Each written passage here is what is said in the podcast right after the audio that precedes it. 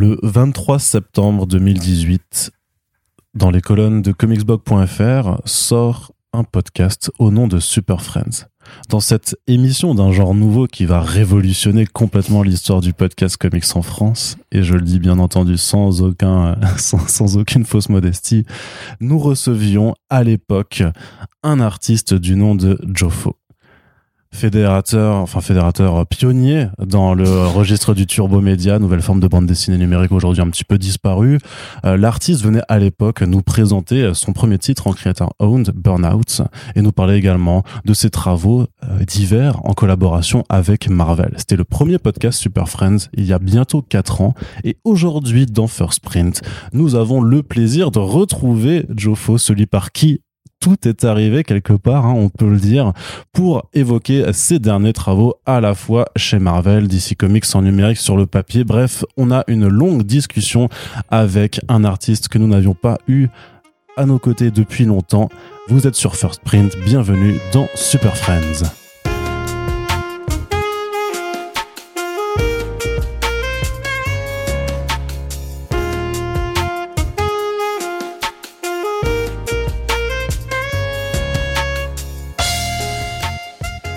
Et voilà, j'ai fait une intro incroyablement bien préparée. Euh, Jofo, ça fait trop plaisir de te revoir avec nous. Donc, comme je le disais dans ce préambule, 4 ans bientôt, hein, bientôt 4 ans euh, qu'on a inauguré euh, Super Friends avec toi. C'est vraiment un honneur de te revoir avec nous, ça va? Euh, Bah oui, merci beaucoup. Euh, et toi, comment vas-tu? Eh ben, ça va très bien. Je, je, vais encore le dire une troisième fois, mais je suis vraiment très très content de pouvoir refaire cette émission avec toi. Donc voilà, malgré le, le côté très pompeux de l'introduction, bien entendu, euh, on n'a pas inventé l'interview en podcast, mais c'est quand même super friend. C'est un truc voilà que mine de rien, ça fait quelques années qu'on a réussi à le développer. Donc euh, bah on reçoit plein plein de personnes à chaque fois. Mais effectivement, on avait commencé par toi, puisqu'à l'époque, bah t'avais cette actualité de Burnout euh, qui était sortie chez Image Comics. Avait un petit Frenchie qui faisait du, du Image. C'était quand c'était trop cool de d'avoir d'avoir ça. Et donc ben on va pas refaire tout ton historique. On va pas refaire on va pas reparler de Turbo Media de euh, de Walking Panda et tout ça puisque le Super Friends en question est toujours en ligne. Vous avez un petit lien dans la description de ce podcast si euh, jamais vous voulez faire un petit peu euh, le rattrapage.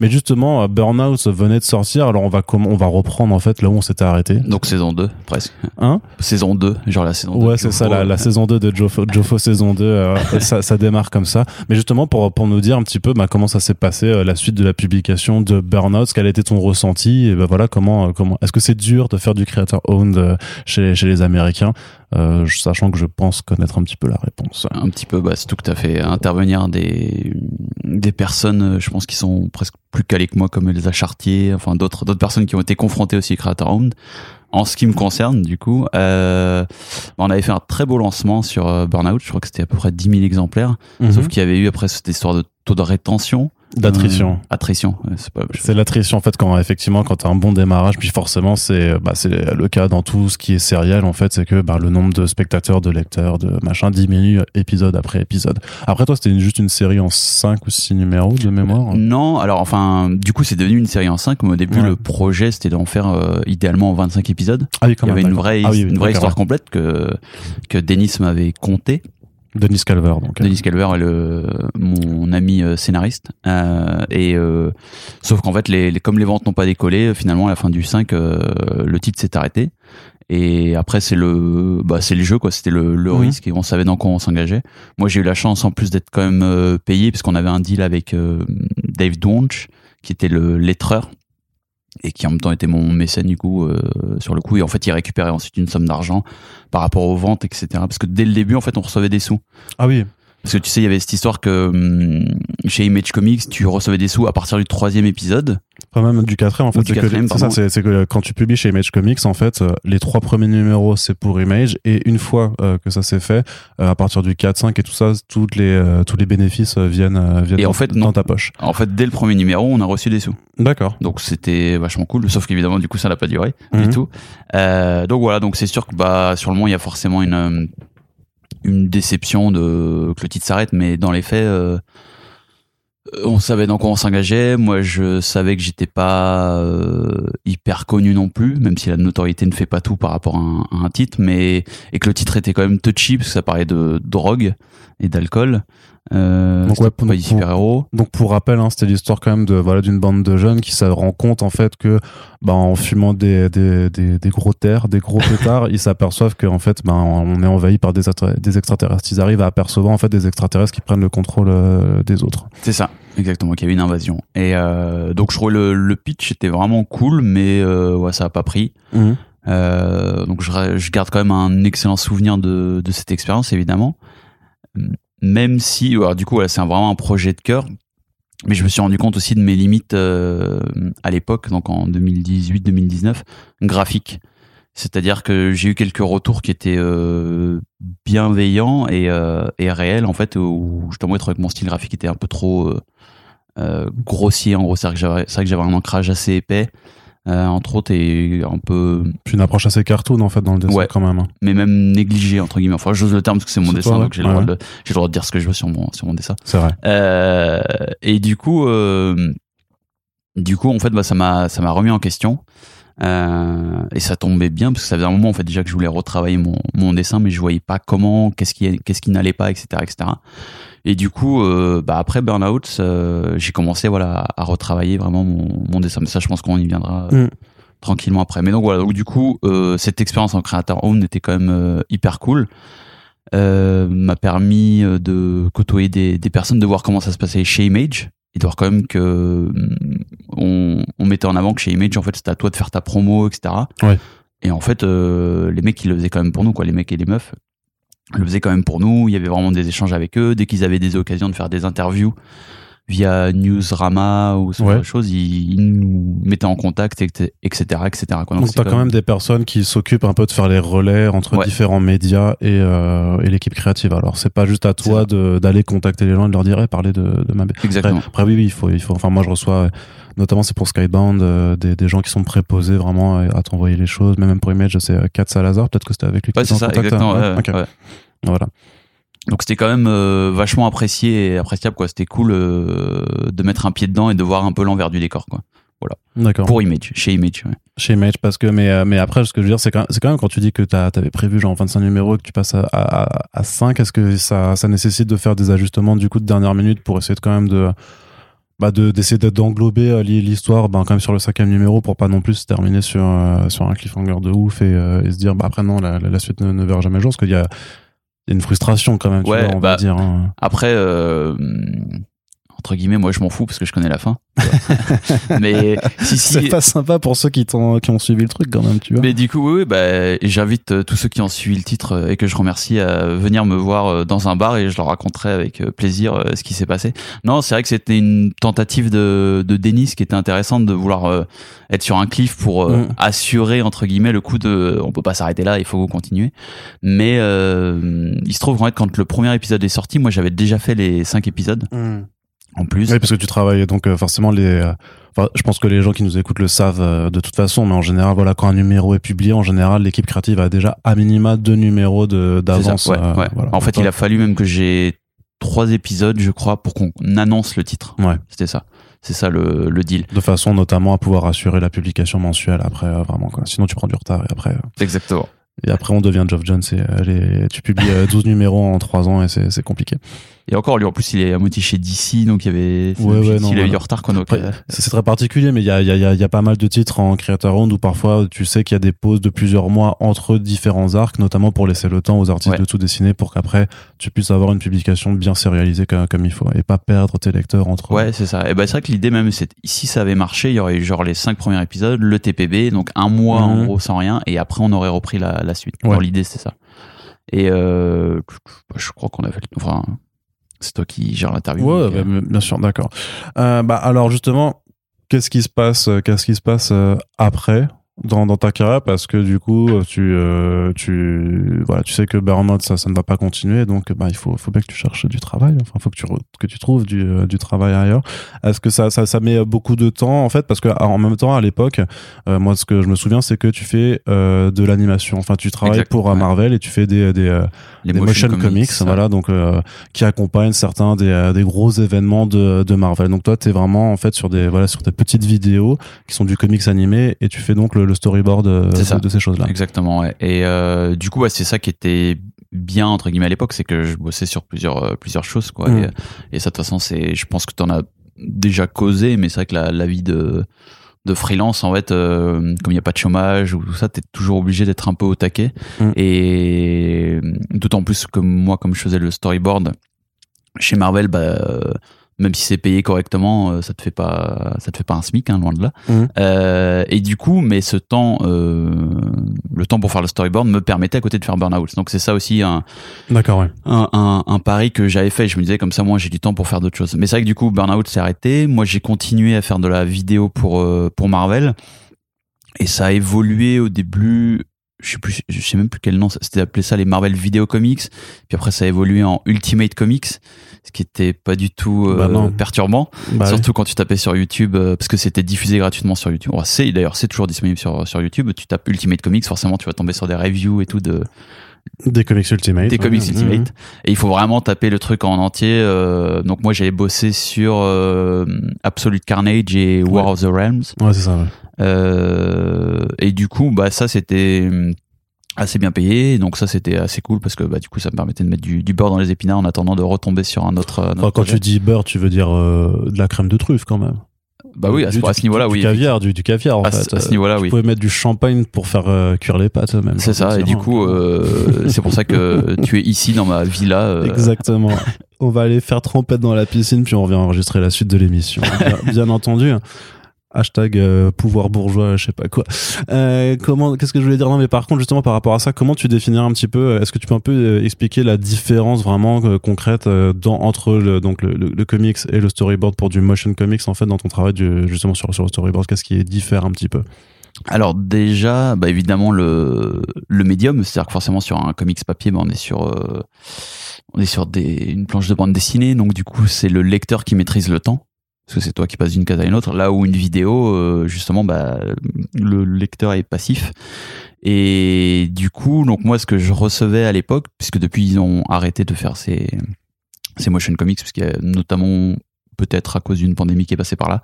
Euh, en fait, moi, je recevais un scénario, je recevais, euh, euh t'avais les éditeurs qui se prêtaient au jeu des voix et qui faisait donc le c'était une première passe en gros en fait et euh, dont Niclo d'ailleurs euh, que, ah, que vous super. aimez beaucoup d'accord euh, et euh, et du coup, en fait, moi, ça me permettait d'avoir les, c'est les voix témoins, je crois que c'est comme ça que ça s'appelle.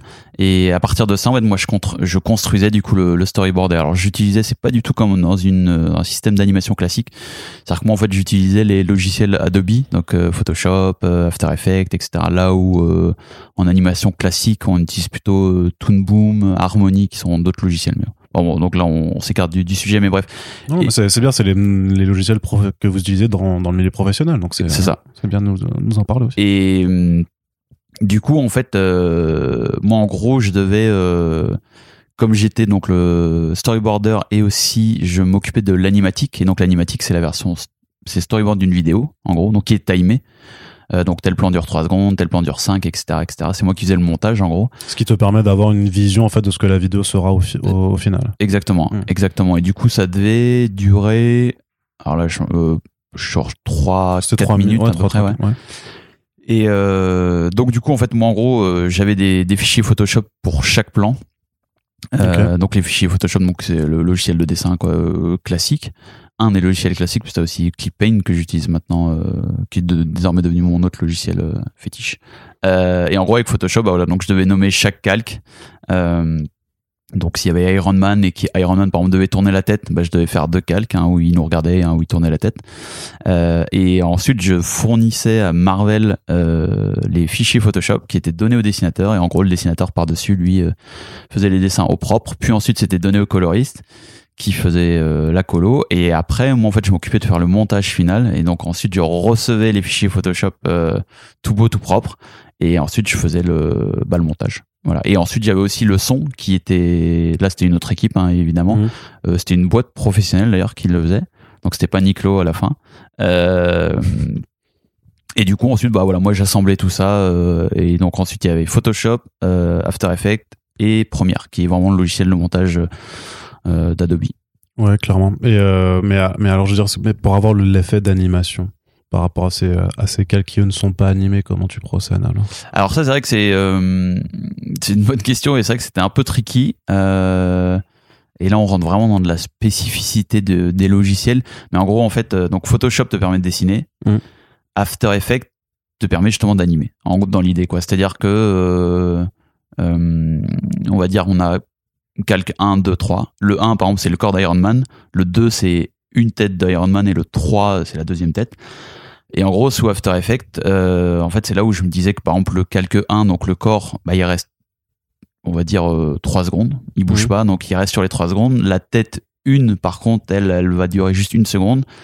Et en- donc, en fait, je, je time la durée d'un d'un calque. Et ensuite, la tête 2, elle, elle apparaissait ensuite. Voilà, je sais pas si c'est très clair. Si, si, ouais, je vois. Et le truc, c'est que pour passer de la tête 1 à la tête 2, tu peux ajouter un effet de transition alors qui donnera l'illusion que la tête se tourne alors. C'est ça, et c'est ça qui est d'ailleurs euh, incroyable. Et là, on, on vient vraiment au fondement de, de l'animation. En fait, c'est que dès qu'il y a un mouvement, l'illusion d'un mouvement, le l'œil humain, et t'avais Scott McCloud qui en parlait aussi, en fait, t'as l'impression qu'il y a une animation. Juste le fait de tourner la tête et de, super, de jouer sur la superposition, t'as la sensation d'animation. Donc même si les animations étaient assez cut, c'est-à-dire que moi j'allais pas faire, genre si, euh, si on passait d'un face à profil, j'allais pas faire une tête de trois quarts Mhm. dans une belle animation, tu le ferais pour avoir une, un Ouais, beau ouais. truc fluide. Mais là, en fait, euh, même si c'était cut, ça marchait très bien. Et c'est d'ailleurs un petit peu, euh, c'est assez inspiré des animations euh, euh, japonaises à la base, quoi, qui étaient assez cut, mais du coup qui marchent aussi. Voilà. D'accord, ok. Et donc ça, c'était donc ton avait fait les deux, donc pour Absolute Carnage et euh, War of the Realms. C'est ça. C'est euh, et, et en termes de scénario, par contre, c'était euh, c'était pas toi qui l'écrive, alors c'était c'était le script que, que tu disais que tu recevais avec les voix. C'est euh, c'est jamais quelque chose à laquelle tu prenais part ou tu avais quand même des libertés de modification pour ou de enfin t'avais une, une certaine liberté? Euh, bah oui, justement, pour le coup, c'est Parce que le storyboarder quelque part c'est le réalisateur pour le coup. Dans ce cadre-là, oui. Mm. Et c'est vrai que c'était assez agréable d'ailleurs parce que des fois les et je me rends compte. Alors ça, c'est un autre un autre souci entre enfin c'est un souci le mot est fort mais c'est vrai que chez Marvel des fois sur des comics je savais même pas qui était le scénariste euh, avant de voir le comics édité. Euh, et là en fait je, je- tu vois j'ai même plus le nom des des scénaristes sur, euh, qui ont travaillé sur ces sur ces motion comics. Euh, mais c'est vrai que du coup comme c'était des scénaristes de bande dessinée des fois c'était pas très euh, animation friendly quoi. Donc des fois euh, c'était un peu bizarre en termes de, de raccord. Mais les éditeurs étaient vachement cool et du coup je pouvais effectivement adapter. Et je me rappelle du coup que le Absolute Carnage moi j'avais bossé sur l'épisode 2 où c'était la rencontre euh, alors c'est très précis entre Norman Osborn qui avait le hérité du du symbiote et son fils et, euh, et du coup, en fait, moi, je faisais. Euh, et en fait, c'est une course poursuite entre les deux. Et en fait, moi, j'avais ess- essayé de faire ça en mode un peu euh, film d'horreur et tout ça, quoi. Et sauf que c'était pas forcément présent euh, au début. Et moi, du coup, j'ai pu vraiment euh, me faire plaisir, même au niveau des couleurs. Du coup, dire, bah là, ce serait bien que la, la scène soit plutôt en rouge ou, ou ce genre de choses, quoi. Donc, c'était. C'était assez cool. Donc ouais, pour le coup, j'avais un vrai impact, pas sur les dialogues, par contre, évidemment. Là, là j'étais obligé de, faire respecter les dialogues, mais je pouvais euh, éventuellement les les remodeler. C'est-à-dire que tes voix, t'avais des dialogues qui apparaissaient après. Je disais, bah non, ce serait bien qu'ils soient là et ce genre de choses. Donc pour le coup, c'était vraiment une expérience euh, assez cool. Euh, et puis après, bah ils ont arrêté d'en faire. Depuis, j'ai vu qu'il y a eu encore d'autres motion comics, je- euh, mais que j'ai découvert vraiment par hasard sur les les Mecha Avengers, je crois. Et Take on Avengers peut-être. euh, Ouais, ça doit être ça. Et sauf que là, il y avait même pas les crédits et tout. Enfin, ouais, donc c'est un autre, euh, autre Ouais, sujet. de toute façon, ça, ça ne concerne plus, mais est-ce que c'est cette expérience qui t'a permis aussi après de devenir quand même de, de, de, plus, de façon de plus en plus fréquente euh, layout artiste ou même artiste en fait sur certains titres de chez Marvel, puisqu'on t'a vu sur, sur Ironheart notamment, tu, Ouais. faisais, tu faisais le layout, euh, sur un one-shot sur White Fox, hein, que, où là tu dessines. Euh, c'est- C'était cette première expérience sur les motion comics qui t'a permis euh, de- d'aller euh, sur le- leur production papier? Alors honnêtement, je suis pas sûr. Ouais. Euh, en fait, à vrai dire, si je pense, mais c'est plutôt par rapport au Infinite Comics. Donc les Turbo euh, que les- la vidéo c'était en gros en parallèle, mais parallèlement aux vidéos, je bossais déjà sur Ironheart, tu vois. Hmm. C'est plutôt l'expérience Ironheart, effectivement, qui je pense m'a permis de déboucher sur White Fox et sur les, les graphic novels pour euh, Ouais. Scholastics. D'accord. Et comment ça, comment ça se passe alors du coup sur, sur ces, euh, sur ces comics-là? Alors sur Ironheart, c'était euh, c'était un peu un appel en urgence. C'est vrai qu'il lançait le, le titre et euh, t'avais Kevin Libranda qui dessinait. Mm. Euh, et moi en fait, je crois que j'ai fait le storyboard à partir de la page 14 ou 15, un, un truc du genre. Euh, et puis finalement, t'as Luciano Vecchio qui après est devenu l'artiste régulier. Et pour le coup d'ailleurs, j'étais très content parce que il se trouve que moi j'ai commencé chez Marvel il y a 9 ans maintenant avec Luciano. Donc c'est vrai que j'étais content de le, de le retrouver là-dessus. Mhm. Et du coup, donc là, ouais, ça c'était, euh, bah, t'avais un épisode par mois. Donc j'ai fait ça, ça a duré 12 numéros, il me semble. Euh, mais c'est vrai que c'est plus en fait, euh, comment dire, c'était plus le côté euh, Joe il est dans la catégorie layout artiste. Et Ouais. généralement, généralement, on a besoin d'un layout artiste quand c'est un peu euh, l'urgence. Ouais, justement, qu'est-ce que c'est un layout artist pour euh, celles et ceux qui découvrent peut-être le terme et pourquoi on fait appel à un layout artiste? Parce que ah, du coup, tu me le savais en plus. Euh, bah, je, te, je te- artist- je te laisse- je te laisse expliquer. Ouais, les pour- hautes artistes, c'est le, c'est le storyboard. C'est-à-dire, donc, c'est euh, l'architecture, en gros, de, de la mise en page. Mm. Et euh, assez souvent, et même généralement, le, l'artiste principal fait le, fait le storyboard ou le layout. Et je le précise parce qu'effectivement, depuis que je suis devenu dessinateur, j'ai souvent la question, mais du coup, est-ce que tu fais aussi le, le layout? Et donc, oui, généralement, le, l'artiste fait les deux. Mais quand c'est l'urgence, le layout euh, artiste ou storyboard artiste euh, permet en fait effectivement de euh, défricher justement le, le scénario et en gros l'artiste a moins à réfléchir donc est un peu plus euh, rapide en tout cas dans, dans les faits sur le papier c'est censé être ça euh, pour du coup pondre les images parce que euh, bah voilà j'ai déjà dégrossi là il se passe ça tu mets cet angle là etc etc C'est ça, donc toi tu t'occupes vraiment en fait à la fois du découpage, euh, c'est-à-dire en termes de nombre de cases sur la planche, mais aussi tu vas choisir directement les angles de vue ça. de chaque de chaque case. Donc c'est vrai que l'artiste après il voit grosso modo les personnages où est-ce qu'ils sont placés, avec quel angle et combien de pages il y a, enfin combien de cases il y a à faire. Du coup il a plus qu'à dessiner euh, grosso modo par dessus même ton ton trait le ton, ton trait préparatoire que tu as C'est ça, fait, exactement. Ouais. Mm. Et alors du coup, des fois, on se retrouve avec, euh, des fois, c'est hyper respecté, euh, et des fois pas du tout. Euh, donc du coup, après, c'est ensuite le dessinateur. Mais je peux comprendre parce que ça peut créer même une frustration effectivement chez le dessinateur qui dit mais mince, Bah, moi, façon, moi j'ai euh, pardon, enfin, mais j'ai l'impression que c'est quand même un, un truc un peu frustrant pour pour les deux parce que toi, tu fais quand même la mise en scène, mais c'est pas toi qu'on verra sur le dessin. Et en même temps, pour le dessinateur, effectivement, il dessine là quelque chose, mais il a pas eu toute la liberté non plus de composition parce que bah on lui a déjà dit, on lui a déjà dit quoi faire. Donc euh, l'un et l'autre, alors c'est bien parce que ça ça reste un travail d'équipe et a priori euh, bah, qui peut être euh, on va dire demandé parce que le, la deadline, hein, le, le- c'est surtout le temps qui qui le demande, mais c'est quand même un truc où euh, l'un l'un visibilise un petit peu l'autre et, et l'autre Et est pas complètement ouais, tu vois donc Et oui, t'as t'as entièrement raison. Et ça, c'est vrai que c'est un peu le, je veux dire pas le pendant négatif, mais, mais vous en parlez assez souvent sur Force Print, mais ça reste une industrie en fait. Et donc on est vraiment dans cette logique de travail à la chaîne. Et donc du coup, Bah là pour le coup ouais clairement euh, et du coup, bah, s'il faut un, un layout artiste pour aider, pour permettre à la chaîne d'aller plus vite, euh, bah, du coup, c'est vrai que je me retrouve là-dedans, mais je suis juste un, un rouage, en fait, dans, dans la machine, quoi. puis de mémoire je me rappelle plus mais sur les numéros Ironheart t'étais pas sur la couverture du coup si? Euh, Si, pour le coup, ouais. mais ça, c'est, mais c'est pareil, ça va être au, alors là, je, je rends c'est une accusation qui est peut-être fort, et accusation le mot est trop fort, mais euh, ça va être un peu au bon vouloir des éditeurs. C'est vrai que des Ouais. fois j'apparaissais sur la couverture, des fois non.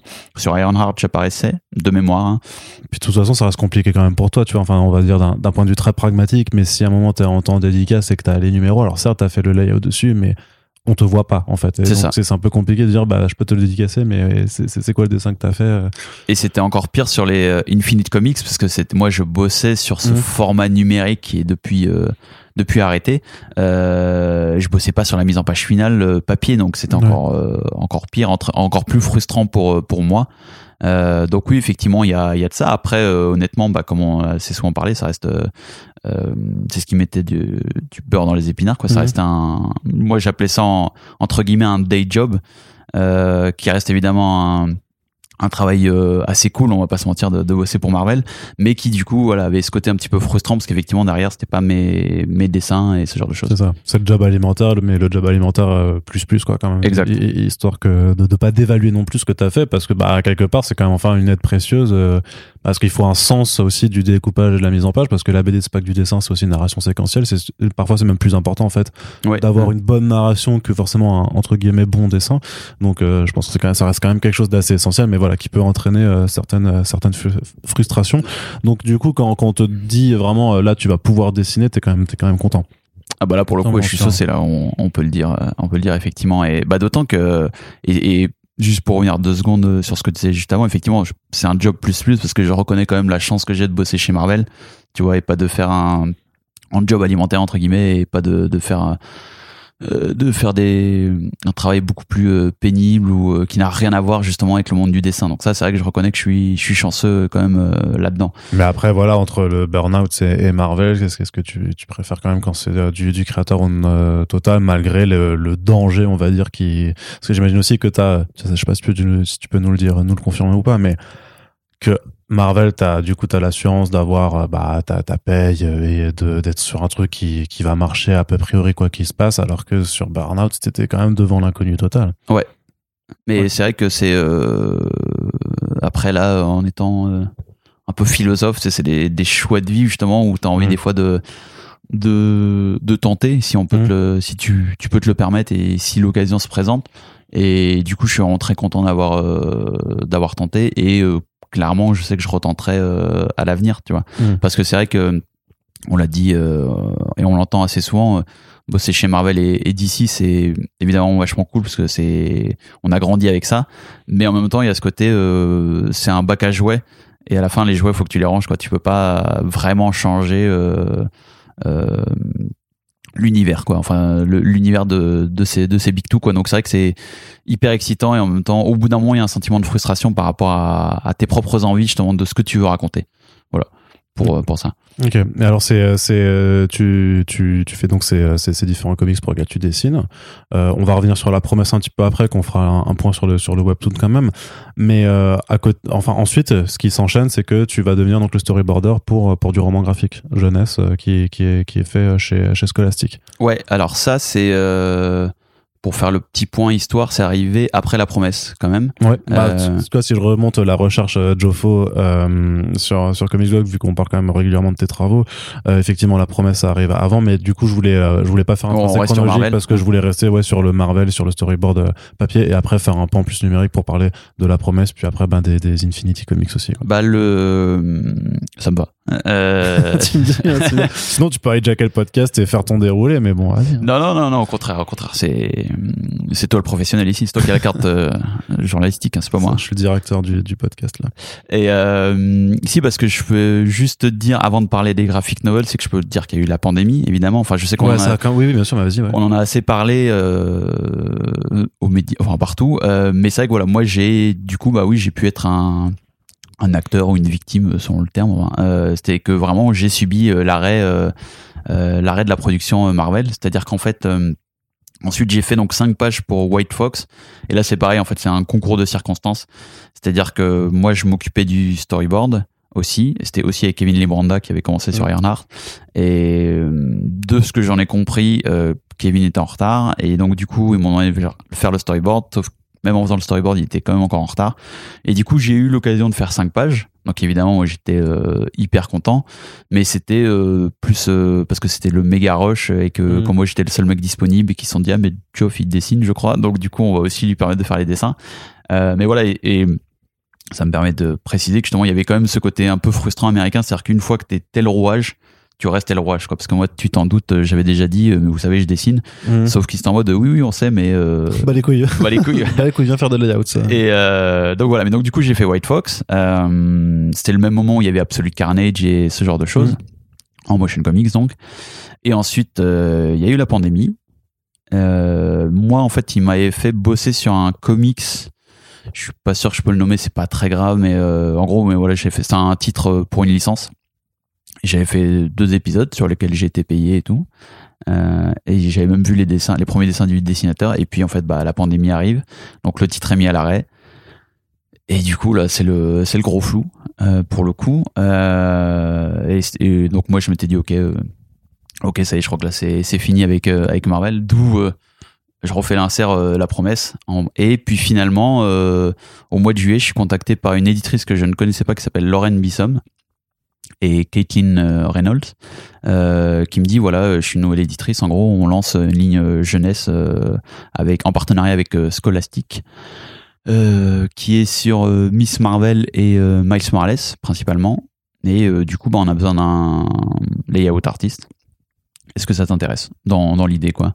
Et du coup bah euh, moi j'étais hyper chaud parce qu'en plus euh, ça changeait un peu d'un comics régulier parce que là c'était pas 22 pages on partait tout, de suite sur 100 pages le format était différent et c'était destiné à un public jeunesse donc euh, même si évidemment c'est tout public mmh. donc graphiquement c'était différent et c'est vrai que j'ai bah, j'ai vachement accroché à, à cette idée là et du coup en gros voilà c'est comme ça que je me suis retrouvé à bosser sur ces deux graphic novels j'ai même participé en urgence sur le Black Panther qui n'est pas encore sorti. Enfin, c'est sur Shuri pour être euh, exact. Mhm. Euh, voilà. D'accord. Mais alors, c'était que, en termes d'organisation, tu disais que c'était un petit peu différent quand même de, de ta façon de travailler avec Marvel, euh, Senso Stricto. C'était quoi alors là? Ouais, parce que. Bah déjà en fait comme c'était sur 100 pages, ça permettait d'avoir une la relation était différente parce qu'on avait vraiment une vue globale sur l'histoire. C'est pas juste du euh, coup sur coup, il y a 22 pages, il y a un cliffhanger et moi je sais pas du tout ce qui se passe ensuite. Là, j'avais vraiment euh, la globalité, donc ça c'était euh, assez appréciable. Il y avait beaucoup d'échanges avec l'éditrice, avec les éditrices, euh, qui étaient vachement ouvertes. tu parlais tout à l'heure de de séquences et de mise en scène et et pour être honnête, bah, c'était vachement agréable parce que là, je pouvais vraiment faire des, de belles propositions. C'est-à-dire, je pouvais leur dire, est-ce qu'on peut retirer une case, est-ce qu'on peut en rajouter une, et alors que généralement, justement, c'est tellement le rush qu'en fait, c'est euh, s'il y a six cases, il y a six cases et tu te, tu te débrouilles avec les, les six cases. Là, j'ai eu l'occasion de leur dire, par exemple, bah, au lieu de faire une double page, ce serait plus, plus simple d'en faire une simple finalement. Euh, et du coup, ça c'était notamment sur Miss Marvel où il y avait deux doubles pages et moi j'ai dit mais en fait elle fonctionne très bien en simple. Ce qui m'a fait gagner deux pages, en fait en gros euh, de vide sur 100 pages, il y en avait plus de 98 en gros et donc je savais que j'avais deux pages de, de marge et il y a euh, du coup, euh, il y avait ensuite une, une séquence dans, dans Miss Marvel où c'est une cérémonie, si je dis pas de bêtises, je crois que c'est un mariage, mais du coup pakistanais, puisque ça me qu'elle est pakistanaise. et en fait, du coup, quand quand arrive cette scène-là, t'avais genre case 1 on présentait la salle, mais ensuite t'avais case 2, case 3, case 4, etc. Et moi, en fait, j'ai dit, mais attendez, c'est un peu dommage parce que là, pour le coup, c'est la première fois qu'on voit une cérémonie pakistanaise et et en plus, le, le, dessinateur est vraiment cool, donc ce serait bien de, de pouvoir voir, euh, d'avoir une belle euh, page qui, qui, qui présente ça. Donc j'ai, donc j'ai proposé en fait de transformer cette case 1 en une splash page, et ils ont accepté. Et du coup, on se retrouve avec une splash page et je suis hyper content parce que bah, ça n'a pas loupé. On a une vraiment une, une belle page quoi. Et donc ça, c'était vraiment euh, vraiment apprécié et appréciable de d'avoir de vrais échanges justement avec avec les éditrices et ensuite aussi évidemment avec les, les dessinateurs. Même si moi, pour le coup, c'est vraiment l'éditeur ou l'éditrice qui, qui fait le socle. Euh, mais du coup, des fois, il n'y a pas forcément de, de, communication entre les différents postes. Donc, c'est-à-dire, j'ai pas discuté. Bah, par exemple, j'ai pas du tout discuté à l'époque avec les scénaristes. Ouais. Et même, mais avec les dessinateurs un petit peu quand même. Non? Et avec les dessinateurs, euh, mais a posteriori. Ah ouais? Ouais. Et ah, c'est euh, super. C'est-à-dire que vous êtes quand même tous les deux, enfin vous êtes deux du coup à quand même à, construire l'identité visuelle de, de bah, des planches, mais sans forcément vous parler alors. Ouais. C'est ça. Bah, et après, c'est la logique un peu à l'américaine. ça, reste, un rouage dans la chaîne, donc toi, tu mhm. t'occupes de ça et la personne suivante s'occupe de ça il n'y a pas forcément de, de, discussion entre. Bah disons ouais c'est ça que si tu voulais schématiser t'aurais euh, deux euh, comment on appelle c'est euh, c'est c'est bah, un rouage ouais c'est ça enfin t'en as deux séparés puis au milieu t'as celui qui incarne l'éditeur qui permet que l'ensemble qui surveille d'en haut en gros. Ouais c'est ça que, que tout puisse que la machine puisse tourner dans dans, dans, son ensemble quoi. C'est assez c'est assez cru comme façon de faire. Par contre tu disais que t'as enfin voilà que t'avais plus de liberté sur la bah, sur ce découpage et tout ça et que c'était moins le rush mais t'étais dans le rush quand même alors pour faire ce, ce roman graphique, ce roman graphique euh, ouais, après moi ça allait parce que je suis un peu, bah, comme tu t'en doutes et comme les auditeurs et auditrices sans doute, je suis un peu rodé au, système quoi. Ouais, maintenant, ouais. Donc c'est vrai que moi j'avais mon j'avais mon rendement, j'avais ma logique et ici bah par exemple un truc euh, tout bête, euh, moi dans le storyboard en fait j'inclus le texte. C'est-à-dire je, évidemment, je le rédige pas non plus, mais je mets des, bulles de texte pour au moins situer euh, dans la case et ainsi être sûr euh, bah, que le dessinateur, en gros, euh, laisse de la place pour le pour le lettrage. Donc, donc voilà, donc il y avait ce, genre de choses. Puis bah voilà. Ok, très bien. J'en reviens maintenant un peu à un autre pan qui est aussi le, bah, le webtoon, la bande dessinée numérique, parce que bon, enfin, on, sait que tu as commencé enfin, quand même par là avec tout ce qui est ces histoires de turbo média, format qui n'existe plus ou qui n'est plus utilisé plutôt En tout cas, fait, qui on va est plus... Ouais, ça, ou s'il est utilisé, c'est pas à ma connaissance. En tout cas, pas dans le comics. Ouais. Euh, Turbo Media qui a été voilà un format de, de lecture numérique mais avec on va dire de la BD un peu augmentée avec des petits effets d'animation de transition entre les cases avec voilà un, un accompagnement qui était présenté à l'époque un peu comme une forme de révolution dans la BD mais en fait euh, je sais pas j'imagine qu'on s'aperçoit qu'au final les gens se satisfont très bien en fait d'images statiques Bah, en fait, pas que ça ça développe beaucoup d'efforts pour développer en fait euh, on va dire des petits gimmicks qui font que le, turbo, le turbo média est entre la BD pure et l'animation mais sans profiter euh, des, des avantages de l'un ou de l'autre Bah en fait c'est vrai que le, pour le coup c'était moi honnêtement c'est vraiment un format que j'aime beaucoup encore aujourd'hui mais d'un point de vue euh, logistique et de production euh, c'est pas rentable dans l'idée Mm. mais le, le format était vraiment cool c'est à dire que c'était pas juste euh, tu tombais sur une page et il y avait la case 2 qui était animée quoi c'était euh, parfois t'avais du son aussi qui il y avait aussi du son et mais c'était vraiment tu pouvais jouer sur des superpositions de cases Mm. sur des petites animations parce que ça a été inventé donc par euh, le français euh, Balak qui est co-créateur de Last Man et surtout de Pipoudou euh, surtout depuis plus clairement. et, euh, et lui à la base il vient du, du storyboard et en fait donc euh, le format était quand même vraiment pensé pour être lui-même en 16 neuvième dans, dans l'idée quoi donc c'était vraiment euh, et là en fait t'étais plus t'étais plus contraint par le fait de commencer en haut à gauche pour aller en bas à droite. Tu pouvais euh, mettre une case en bas puis après une case en haut puis après euh, une pleine page enfin. Donc c'était vraiment intéressant en termes de, de narration.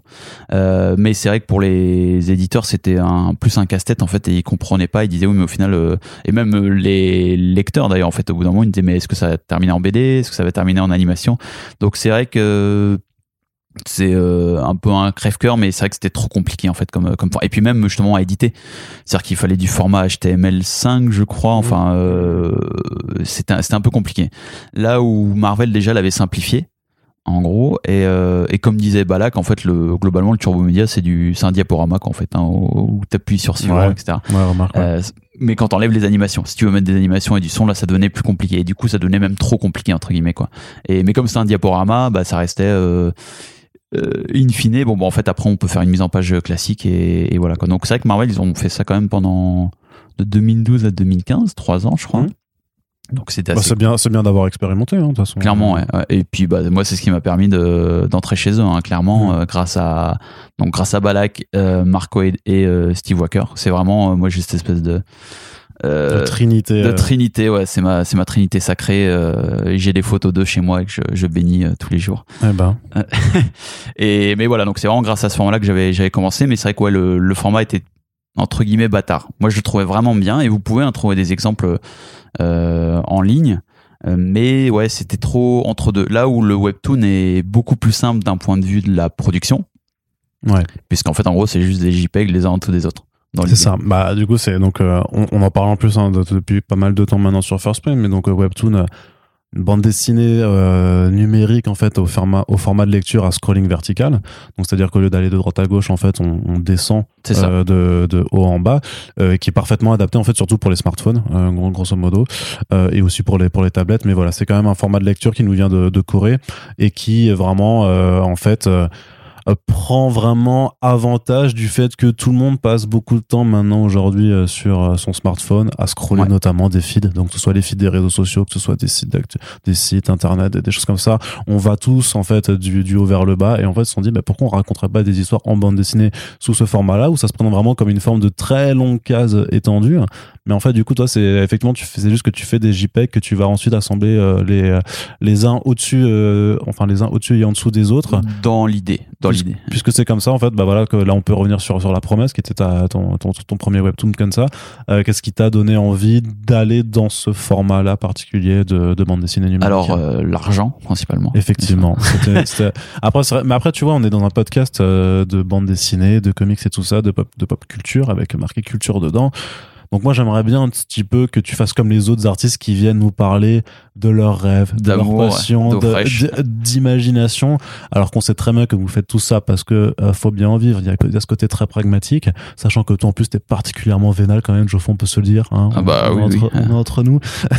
non mais blague à part, ouais, à part l'argent du coup. Euh, bah écoute, en fait, ce qui me, bah déjà donc, euh, comme on l'a bien compris, c'est vrai que moi je suis intéressé par différentes formes de, Ouais. de narration. Et il se trouve que en fait la plateforme, alors ça c'est un peu relou moi je trouve, mais en fait la plateforme Webtoon, qui en fait s'appelle Line Webtoon, et du coup pour moi c'est plus simple de, de les appeler Line, parce que t'as le format Webtoon Ouais. et la plateforme C'est Line c'est chiant quand c'est la marque qui est euh, Qui est le nom ouais. aussi. Mm. Euh, mais en gros, voilà, Line, euh, l'avantage c'est que c'est gratuit. Donc tu peux, euh, t'as même pas besoin de t'inscrire, quoi. Tu peux, tu peux lire euh, directement. Euh, et c'est assez euh, bien fait en termes de d'expérience utilisateur. Et c'est hyper important euh, pour un vu que c'est vu que tu utilises ton, ton smartphone, quoi. Euh, et donc du coup, voilà, il, il proposait de faire un concours qui était limité en trois épisodes. C'était minimum trois épisodes. Donc là, on est en 2020. Mm. Euh, et, euh, et en fait, moi, je me disais justement, euh, à la fois comme il y avait plus de boulot et justement un peu frustré de cette expérience de storyboarder où euh, auprès à la fois du public et des professionnels, justement, je pouvais pas montrer euh, l'étendue de mon travail et de mes capacités. Euh, je m'étais dit que bah, c'était l'occasion de, de produire un, j'allais dire un comics, euh, de produire une histoire euh, où euh, là, bah, vraiment, je, je gérais tout de, de A à Z. Et j'étais aussi encouragé euh, notamment par un auteur comme Declan Chalvet, qui, euh, alors pas directement, hein, euh, J'allais dire, ça va, euh, on a Declan Chalvet dans, dans, dans ses potes, c'est cool. Hein. et non, mais justement, en fait, de voir, je trouvais qu'il faisait des, il fait des tweets assez inspirants, en fait, et il disait, si vous avez l'occasion, et on l'entend à longueur de journée, hein, de toute façon, le côté, si vous avez l'occasion de faire vos projets, faites-le parce que, bah, ce sera gratifiant et, et, mais justement, on a envie, on a toujours peur en même temps de se dire, ouais, t'es gentil, tu me dis ça, mais si je me lance dans un gros truc et que ça plante, tu vois, un peu comme Burnout. Euh, et c'est là où justement ce qui me plaisait dans ce concours, c'est qu'encore une fois, il était limité à trois épisodes, donc je me suis dit, au moins je fais une histoire courte, mais où je peux me, je peux me faire plaisir. Et donc du coup, euh, et en même temps c'est un nouveau format. Et comme le format est effectivement euh, vertical, bah je me suis dit ok, on va essayer de d'expérimenter un peu un peu la date, un peu là-dedans. Et t'avais notamment, je crois que c'est Sanford Green, l'auteur de Bitterroot, C'est le dessinateur de Bitterroot. dessinateur, ouais, euh, qui euh, qui a fait en, en anglais un titre qui s'appelle, je crois, The Thousand ou un truc du genre, un webtoon justement Mhm. aussi. euh, euh, donc ouais, donc il y a aussi des auteurs de, de comics qui sont essayés à ce à ce format. Donc voilà, donc moi c'était vraiment à la fois l'occasion de tester un nouveau format et de, bah comme je disais, de faire mon, de montrer mon portfolio, quoi, montrer mes dessins et ce genre de choses. Donc c'est pour ça que je me suis, euh, je me suis lancé là-dedans. Euh, et évidemment, je je regrette pas euh, du tout puisque bah au final j'ai même gagné, je crois la deuxième ou troisième place du. Ouais, du ouais, t'avais, ouais. T'avais gagné, t'avais gagné une place euh, là-dessus, mais qu'est-ce que c'est les spécificités d'un point de vue notamment narratif du webtoon du coup comment parce que tu dois construire ta planche, enfin du coup ton c'est pas une Ta planche en fait, c'est une fresque quoi, c'est ça, c'est comment comment tu dois la comment tu la réfléchir alors.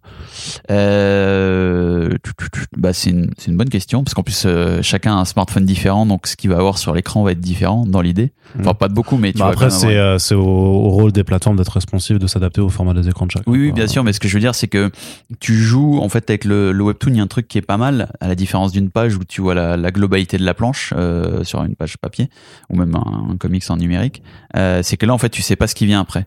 Donc ça, c'est pas mal parce que tu peux jouer sur des, sur des transformations, comme j'en ai fait une notamment dans, dans Eternals, où Mhm. t'as des, où t'as les, comment on appelle ça, les, les symboles, en fait, qui, euh, d'un coup, euh, c'est juste un symbole au mur et puis d'un coup en fait ça rejoint une case et ce genre de choses donc tu peux jouer ça c'est assez intéressant et t'as un auteur qui s'appelle Vidu qui aujourd'hui ne- n'est plus tout dans, dans le webtoon du tout mais il avait essayé avec un truc qui s'appelait Elia euh, Police Investigation je crois et lui en fait chaque case au lieu de faire des cases classiques, euh, il s'amusait, enfin il s'amusait, il testait justement les, les transformations. Par exemple, t'avais des, euh, je te dirais, t'avais quelqu'un qui portait une chemise à carreaux et tu descendais, en fait les carreaux se transformaient en barreaux de prison, tu vois. Donc il y avait, euh, donc ça c'est intéressant en termes de, format et tu peux très difficilement le faire en bande dessinée puisque tu vas être contraint encore une fois par le format de la page. Là où il y en a pas dans le dans le webtoon quoi. Et un des points positifs du webtoon justement, c'est que tu peux jouer à fond sur le euh, sur le suspense et sur le sur le rythme de lecture. C'est-à-dire tu peux avoir des cases qui sont vachement proches les unes des autres, ou au contraire les espacer à mort pour euh, créer du suspense. Il y a moins de contraintes au niveau des bulles. Mhm. Parce que du coup, tu peux les foutre directement en dehors. Euh, alors ça, c'est pas mal, mais quand finalement tu te retrouves à devoir faire une mise en page papier, ça peut être un peu contraignant.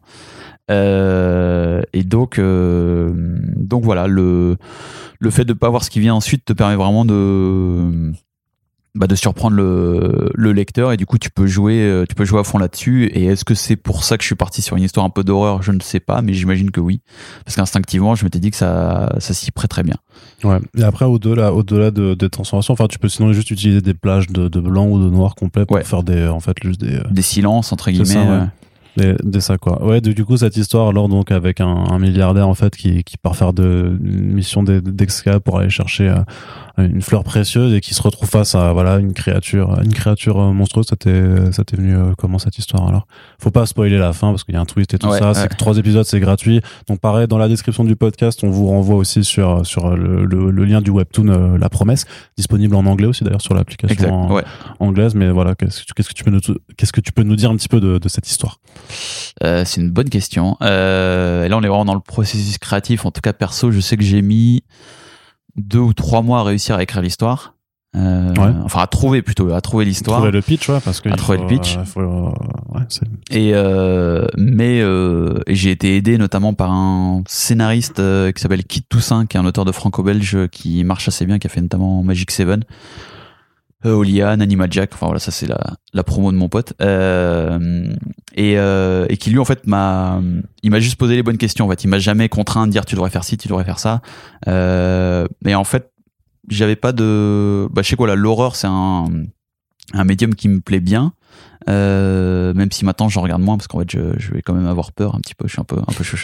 Euh, en fait j'avais envie d'une histoire relativement simple. On est presque dans un huis clos en fait avec la promesse. Mhm. Euh, donc euh, Bah, il y a, ouais, grosso modo, il y a, il y a deux unités de lui, quoi. C'est ça. euh, mm, mm. et euh, en plus moi je suis fan de entre autres de la série Lost qui joue pareil sur une Ouais. double temporalité. Euh, et donc moi en fait je voulais pas m'embarrasser. Et donc c'est l'avantage d'être euh, mon propre scénariste justement. Donc je fais ce que je veux. Et si je suis pas content je m'embrouille avec moi-même. Euh, je voulais pas voilà m'embarrasser de de d'environnement trop riche euh, de faire une histoire euh, en mode blockbuster avec euh, des grandes villes à dessiner etc et du coup c'est pour ça que j'ai je suis parti assez rapidement sur cette logique de de lieu unique avec un avec un monstre et du coup avec des segments effectivement qui racontent comment il en il en est venu à cet endroit-là. Euh, après et comme je suis entièrement d'accord avec toi, on va pas spoiler, mais en fait j'ai d'abord eu l'idée de la fin Mm. euh, pour ensuite et à partir de là j'ai brodé euh, j'ai brodé l'histoire. Ouais. D'accord, c'était arrivé du twist, en fait, pour, euh, pour dérouler le- C'est ça. le- l'histoire. Et en termes de design, la créature, tu t'es inspiré de quoi? Tu t'es regardé le matin dans la glace et tu t'es dit, vas-y, c'est à ça que. Euh, ouais ouais. euh, Peut-être que tu t'es mis, euh, peut-être que tu t'es mis des cornes sur une tête un jour, tu t'es dit, eh, vas-y, c'est marrant, en fait. Ça, vois, peut être pas mal. Euh, non, je cherchais, et c'est vrai que c'est évidemment toujours très compliqué de de faire des designs qui soient intéressants et qui en même temps soient pas des Des trucs déjà vus. des trucs déjà vus qu'on voit Mm. partout. Euh, et du coup, bah, je te dirais que c'est même juste ça. En fait, en gros, j'essaie de, creuser pour trouver un design un peu différent. En même temps, comme euh, je suis un grand fan de de manga et tout, j'avais euh, et eux ils jouent beaucoup sur les yeux. Donc Mm. on va pas spoiler juste pour révéler la créature, mais voilà, du coup j'avais euh, j'essaie de jouer un petit peu sur les yeux et en même temps le coup des cornes. euh, en fait, c'était à la fois pour le design et à la fois pour l'histoire. En Ouais. même temps, c'est ça aussi justement, c'est d'essayer quand même de pas juste faire un design gratos, euh, faire un monstre pour un monstre, quoi, mais essayer que ça serve le, le propos de l'histoire. D'accord.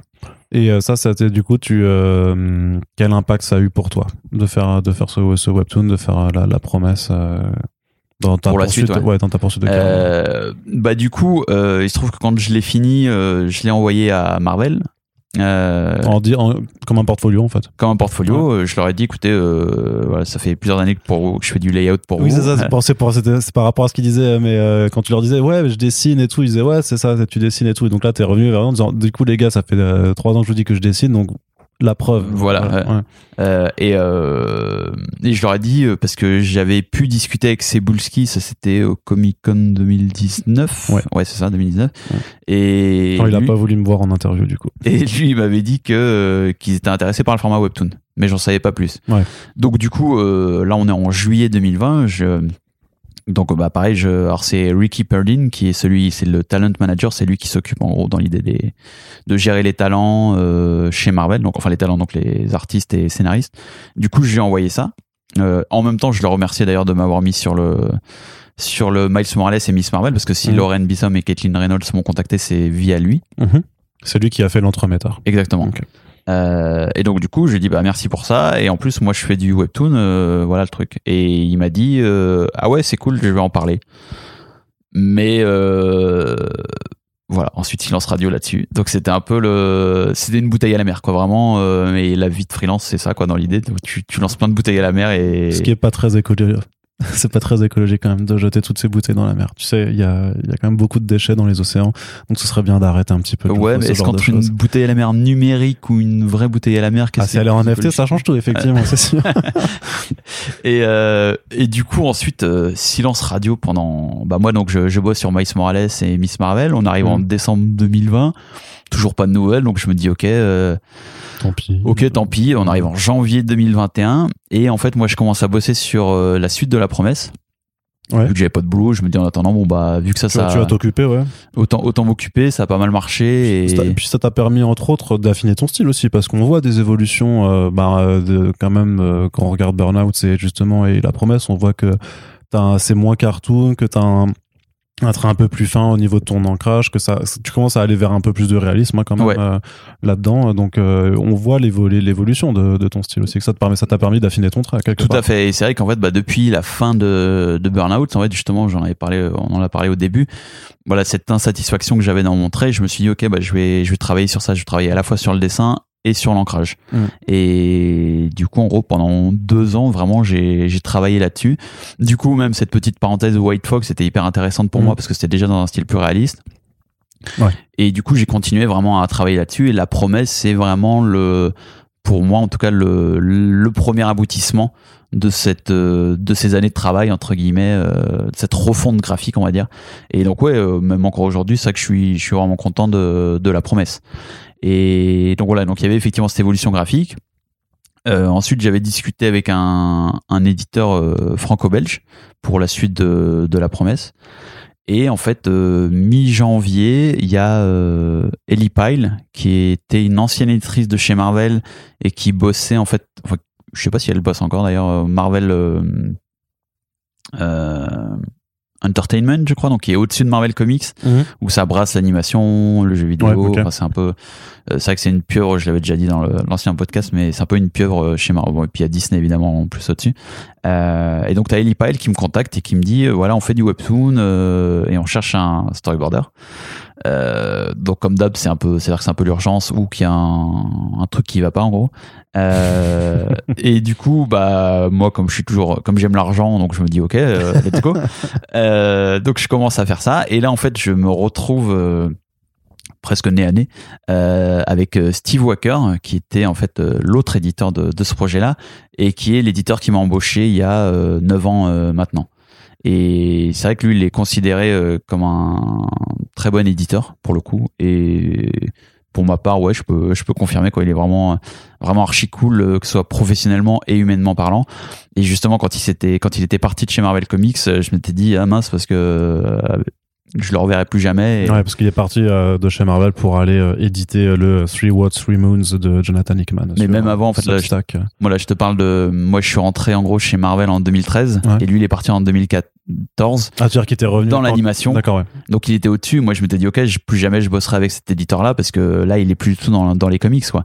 Donc, du coup, de me retrouver avec lui en 2021 Mm. sur la branche du webtoon, j'étais hyper content parce que euh, je savais que.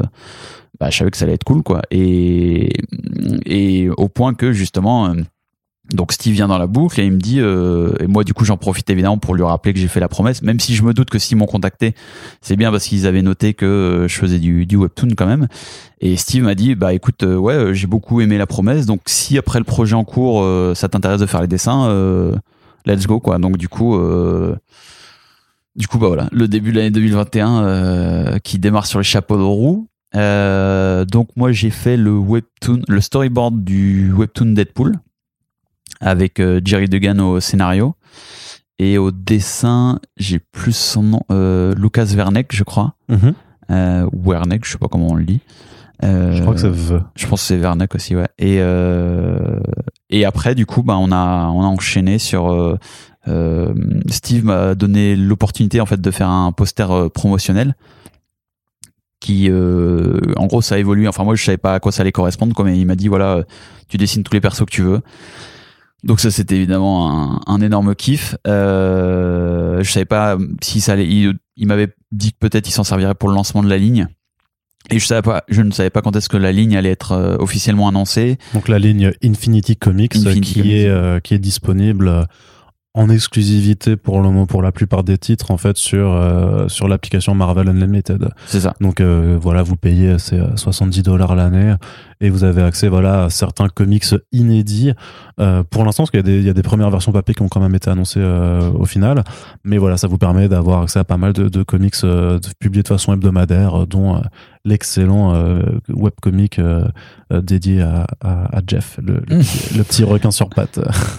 Qui était d'ailleurs une des exigences de Steve quand il a vu ma fresque. euh, il m'a tout validé. Il m'a juste demandé de rajouter euh, Jeff the Shark. Ouais, mais normal, c'est une mascotte quoi. C'est- il faut il faut le mettre dedans. ouais. Bah, il m'a dit que c'est toi qui l'avais contacté pour. faut pas faut pas trahir les grands secrets comme ça. Et euh, mais donc du coup, euh, voilà, donc j'ai pu faire ce ce poster qui était vraiment un énorme kiff parce que je me suis dit ok c'est peut-être la seule occasion que j'aurai de pouvoir dessiner tous les persos que je veux, dont Howard the Duck. Ouais Euh, aussi, mais, mais c'est vrai que c'est parce que du coup c'est un, poster qui sera utilisé pour un peu faire leur carte de vœux en 2022 de- sur pour justement parler des, euh, des Infinity Comics qui au moment où ton où ton poster sort en fait ont déjà commencé, mais voilà c'est bien d'en remettre euh, une couche j'imagine pour eux d'un point de vue promotionnel. Et donc t'as vraiment une très très très très longue euh, fresque avec effectivement tous les personnages Marvel qui existent, euh, voilà, tu les as tous dessinés un par un, c'est long et tout Pas- ça. pas tous, non, je sais, je rigole, pas tous, mais voilà, t'en même. J'aurais j'aurais bien, j'aurais bien aimé, hein, mais Ah ouais, c'est euh, impossible. là, c'est vrai. Voilà. Mais voilà, mais, mais grosso modo, ce que je veux dire, c'est euh, c'est- parce que les écrans, sont, pareil, toujours, c'est- c'est c'est que les écrans s'enchaînent de façon très fluide en fait quand t'as le produit fini. Mais de ton côté, en fait, comment tu les dessines C'est c'est- il y a combien de tableaux en fait que, que tu fais pour euh, Alors en gros, euh, du coup on parle d'écran et pas de page. ouais, Euh, si je dis pas de bêtises, je crois que c'était découpé en six, six écrans, je dirais à peu près. Et en fait, moi effectivement, c'est quelque chose que j'essaie de faire en fait, la majorité des auteurs, autrices font en, en webtoon, c'est c'est que tu vois pas la, la césure en fait. L'idée c'est que tu as vraiment ouais. l'impression d'une d'une lecture en continu. Et du coup, ça va jouer soit par les transitions. Bah, en bas, tu mets un fond blanc à la fin de ton écran 1 et tu reprends par un fond blanc à l'écran Mhm. 2 et du coup, hop, ça passe tout seul. Moi, vu que c'était des fonds colorés, euh, c'est vrai que j'ai dû euh, discuter un petit peu avec le coloriste pour m'assurer qu'il fasse bien les, les transitions. Mhm. Mais euh, il l'a, il l'a assez bien géré, donc, euh, donc voilà. Euh, C'est-à-dire que par exemple sur le Deadpool de Jerry Duggan, euh, en termes de script, alors tu, euh, tu vois euh, juste à la place de, de, de page, il y a marqué écran en fait. C'est juste. non, lui en fait il marque juste les cases même directement, globalement en fait. Ah ouais, d'accord. la case 1 jusqu'à. Alors en moyenne, mais c'est vraiment une grosse moyenne, on est sur du 50-60 cases. Ouais, par épisode. par épisode. Mm. Ce qui, euh, pour l'anecdote, euh, m'a entièrement satisfait parce que c'était le ratio que j'avais fait moi sur, euh, sur la promesse. Ouais. Donc du coup, et ça correspond à peu près à 10 pages de comics. D'accord. Bah, de toute façon, c'est une forme de standard de publication. C'est ça. ouais. Et mais c'était cool justement de dire ok les mecs, ils, enfin ouais, on est on est dans cette dans cette logique là quoi. Et et du coup, je sais plus ce que je voulais dire d'autre. Non, c'était moi qui te posais la question sur la, la façon dont tu recevais les, les scripts et que du coup que tu avais utilisé euh, six, six écrans alors pour faire la, la, la fameuse La fresque, ouais. et, euh, et du coup, bah, pour, euh, pour rester deux secondes sur la fresque, encore une fois, vu que moi j'avais carte blanche, Steve il m'a dit vas-y, tu me, tu me présentes un truc. Euh, et du coup, moi je suis parti sur ce principe de. Euh, de la magie en fait de dire que le webtoon est un peu magique et c'est pour ça qu'on commence par Doctor Strange et qu'on termine par euh, Scarlet Witch. En fait dans, l'idée quoi et, euh, c'était évidemment super cool. Et là on était vraiment comme c'était pas narratif il n'y a pas une histoire en fait bah, j'ai pu jouer effectivement sur des effets de transition avec notamment une cible qui devient dont une ligne devient en fait la la le, j'ai perdu mes mots Euh, le vaisseau en fait ça se transforme en flamme du vaisseau de, des Mhm. gardiens de la galaxie et ce genre de ce genre de choses T'as- tu peux t'amuser à faire des transitions visuelles sur des éléments qui deviennent autre chose alors au fil ça, de- exactement, au ouais. fil de la chose quoi. D'accord, très très bien. Et ça, c'est un nouvel, une nouvelle étape euh, sur le webtoon en fait pour te mettre après la euh, les trier, on va dire, sur, euh, sur le, le, le webtoon Eternals, qui pour le coup, en plus a cette particularité qu'il n'est plus limité à Marvel Unlimited parce qu'il est vraiment inscrit dans le cadre d'un partenariat très officiel avec Naver, avec, avec Webtoon, quoi, avec Line Webtoon, C'est ça. euh, puisqu'il est maintenant proposé euh, à l'heure où ce podcast est en ligne. A priori, il, il va, en tout cas, il sort le 22 février 2022. Nous, on enregistre le 14, donc je sais pas encore quand ce sera en ligne, mais grosso modo, ça arrive très bientôt en version française. Mais donc voilà, là, tu, là, tu euh, scénarises, enfin, tu, pardon, tu dessines deux épisodes de Eternals, de 500 Years of War, euh, avec Dan Abnett euh, au scénario de, des chapitres sur lesquels toi tu, euh, tu dessines. C'est ça. Et bah, c'est évidemment. Dan Abnett, mec, quand même, ça va, c'est cool, on se met bien, hein? Bah ouais, surtout que moi je savais pas du tout avec qui j'allais me retrouver, tu vois, comme d'hab le, le rouage où tiens on t'amène le projet, puis là je vois écrit par Dan Abnett, je me dis ok cool. Euh, alors bah c'est vrai que c'était évidemment euh, euh, bah, c'était évidemment mortel en résumé, en résumé très simple, euh, parce que euh, moi à titre perso j'étais pas hyper emballé par les films euh, du, du MCU, mais Mhm. euh, mais pour le coup j'avais une curiosité quand même sur Eternal, c'est de, et de pouvoir dessiner une telle euh, diversité de personnages, euh, bah, c'était quand même archi cool. Donc, donc en gros, j'ai tout donné. Voilà ce que je peux dire en résumé. Euh, Tu t'inspires un petit peu des acteurs quand même pour. euh, alors pour l'anecdote, en fait, on n'a pas le droit de s'inspirer des acteurs.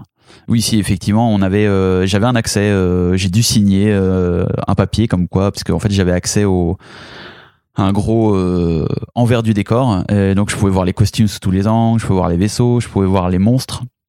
Donc ça c'était tous les toutes les armes de Senna notamment. Euh, je pouvais même il y avait même des effets spéciaux qui nous montraient un peu comment fonctionnaient les, les pouvoirs.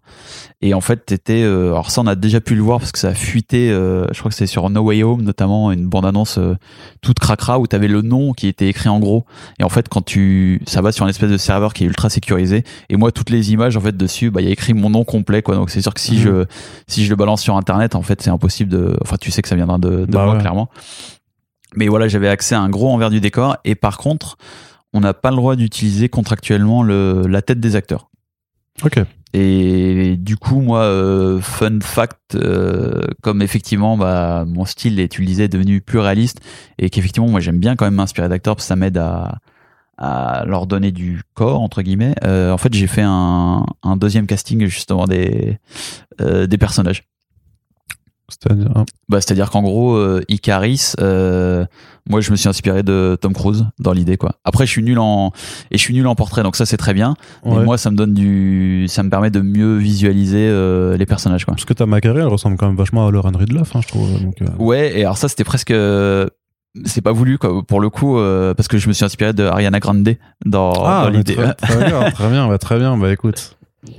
Je- Ouais, je voulais jouer. D'accord, ok. Mais ouais. ça, se- et après, ça se verra pas forcément dans mon style graphique, mais moi, vraiment, du coup, euh, bah, je, comme je vais voir les, les grimaces euh, et le corps des, des acteurs, en fait, ça me permet vraiment de, de les construire plus, plus facilement. D'accord. Et ouais. donc voilà, donc ça c'est le- c'est ma tambouille euh, perso à moi. À chaque fois, j'essaye de, de Ouais. prendre des acteurs. Puis voilà, bah après, j'ai envie de dire euh, que tu t'inspires que tu es Ariana Grande parmi tes inspirations quelque part, c'est une bonne chose. Bah, et donc du coup, elle est venue chez moi, on a Ah discuté, bah oui, on bah a fait bien une sûr, bah c'est photo. pour et ça et t'as- et t'as et t'as pas fait croquer franchement. je, je te déteste, clairement c'est- c'était le genre de truc à faire. C'était euh, tranquille là où t'étais dans le rush où t'es ça va ça parce que, parce que du coup ça s'est préparé bien bien en avance quand même euh, ça, ça Alors pour le coup, euh, c'est toujours effectivement le côté, tu sais, d'un point de vue extérieur, euh, tout est beau, tout est magnifique, tout est calibré. On sait que c'est pas le cas. hein. On sait que, pas- que rien n'est beau et rien n'est magnifique et que ça reste aussi ouais. Enfin, il y a toujours ce côté vous bossez voilà pour euh, des majors avec des cheptels de personnages qui sont après vus connus par par plein de monde. C'est une industrie aussi. Il y a toujours ce, ce, ce pendant. Ça reste aussi un taf quoi. C'est ça. Et, et du coup, euh, moi, quand j'ai bossé, euh, quand j'ai commencé à bosser sur le sur les deux épisodes, euh, c'était, je crois, en septembre, et le film sortait début novembre au Ouais, cinéma. Ouais. Et, euh, et du coup, je savais pas en fait s'il fallait que les épisodes soient prêts pour la sortie du film ou pas. Quoi, il y avait sept épisodes en tout. Euh, moi, je m'occupais que du premier et du dernier. Donc ça, pour le coup, j'étais extrêmement content parce que c'est vrai que j'aime bien l'idée d'encadrer, euh, Bah ouais. d'encadrer le projet. Bah t'as le plus de. Bah déjà juste en faisant l'ouverture, c'est quand même toi qui est le- qui sera le Ouais. plus lu automatiquement par rapport même au phénomène d'attrition des lecteurs. C'est clairement que c'est que c'est toi qu'on va plus qu'on va le plus voir. Et puis ouais, tu fais la conclusion. Donc c'est quelque part, c'est que euh, tu fais partie du euh, du, du enfin t'es le maître d'orchestre un petit peu quand même euh, par rapport à Bah, il y avait de ça, et même, à- je pense- c'est à dire que les autres tu, tu les domines quoi tu vois tu leur dis Ah, vas-y c'est moi qui c'est moi le boss c'est un peu ce que tu leur envoyé tu leur envoyé des messages assez un peu bizarres quand même en leur disant c'est moi c'est moi le chef et tout ça Et du coup, depuis, j'étais blacklisté. Ouais, c'est ça. ça, Ah, ouais. bah, c'est dommage, c'est dommage. Je comprends le. Quand t'as un peu de pouvoir, faut, faut en profiter. Hein, forcément, faut- ouais. Et, euh, et donc du coup, euh, en discutant avec les éditeurs, en fait, je savais pas ouais, si ça devait sortir pour euh, au cinéma. Est-ce qu'ils allaient diffuser les sept épisodes d'un coup Est-ce qu'au contraire ils allaient faire un épisode par semaine? Parce que chez sur Marvel Unlimited, ça va vraiment dépendre. En fait, des fois ils sortent d'un coup une mini-série complète de Infinity Comics. Ouais, mais parfois ils font de, de façon hebdomadaire. C'est- Donc, euh, donc c'est vrai que c'était les grosses questions. Eux-mêmes, les éditeurs, Même ils le savaient savaient pas, en fait. Voilà, euh, bah parce que ça, on était dépendant mine de rien aussi de Marvel Studios. C'est ça que j'en ai pas parlé, mais euh, derrière en fait Marvel Studios aussi faisait des retours sur les épisodes Webtoon pour vérifier vraiment une continuité et tout ça. Euh, donc du coup c'est vrai que moi j'ai j'ai tout donné euh, et pour l'épisode 7 en fait je l'ai rendu le jour de la sortie au cinéma. Euh, mais je m'étais dit mince euh, parce que du coup bah clairement c'était pas le titre n'avait pas été annoncé. Et, euh, et on retourne mine de rien dans cette euh, logique de travail à la chaîne, c'est-à-dire qu'ensuite, hop, c'était donné au coloriste, mais je savais pas. Moi, j'avais dit est-ce que le coloriste il a besoin de, euh, de, je savais pas si le coloriste avait accès, par exemple, à l'envers du décor. Donc, est-ce qu'il pouvait voir vraiment tous les costumes sous tous les angles, etc., etc. Donc, j'ai dit est-ce que moi, euh, je, je dois faire une, une première passe de couleur sur certains costumes pour qu'il sache, etc. Euh, et en fait, euh, finalement, non. Le film est sorti ça n'avait toujours pas été annoncé. Et puis après, en fait, ils m'ont dit, voilà, on va le sortir pour la sortie sur Disney+. Ah, ok, ouais. L'autre, l'autre temps fort, du coup, pour. Marvel Studios, en fait, c'est effectivement, vu, de toute façon, ça, ça, ça rallonge quoi de 45 jours au final, en fait, le, le délai, c'est même pas si, si important que ça, hein, puisque les films, voilà, mettent euh, 45 jours maintenant pour arriver Bah, y avait- Disney+, aux États-Unis. Aux États-Unis, ouais. Euh, Il y avait ça. Après, moi, euh, donc là, on arrive sur la fin de l'année 2021. Donc Mm. moi, j'étais évidemment euh, en feu. Euh, mais je pouvais le dire à personne du coup que j'étais Bah ouais, dessinateur c'est chiant, et que voilà. C'est chiant, ouais. Donc c'est vrai que la fresque n'était toujours pas sortie non plus. Donc c'est vrai que je euh, il y avait juste ça où je me disais putain quand est-ce que ça sort et euh, mais bon euh, je savais que ça allait arriver à un moment ou à un autre donc euh, donc voilà. Et puis finalement donc c'est sorti au moment de Disney et puis donc il y a eu cette association avec Naver Line Webtoon qui moi je trouve hyper bienvenue parce que bah comme on le disait plus tôt sur la plateforme Webtoon c'est gratuit c'est en lecture gratuite donc Mm. tout le monde y a, y a accès. Euh, et en plus que ce soit diffusé en France euh, très bientôt euh, ou euh, déjà sorti euh, bah ouais c'est vraiment super quoi comme comme nouvelle. Ils ont vraiment compris, de toute façon, je pense que d'un point de vue stratégie, vu que c'est utilisé par énormément de gens, enfin des millions de gens à travers le monde, euh, et en plus que c'est un lectorat relativement jeune, puisque très sur les portables, Ouais. très connecté, tout ça. Après, jeune, ça, ça veut dire nous aussi, on est maintenant tout le temps sur nos portables, mais voilà, que c'est, on va dire 30 ans et moins, surtout.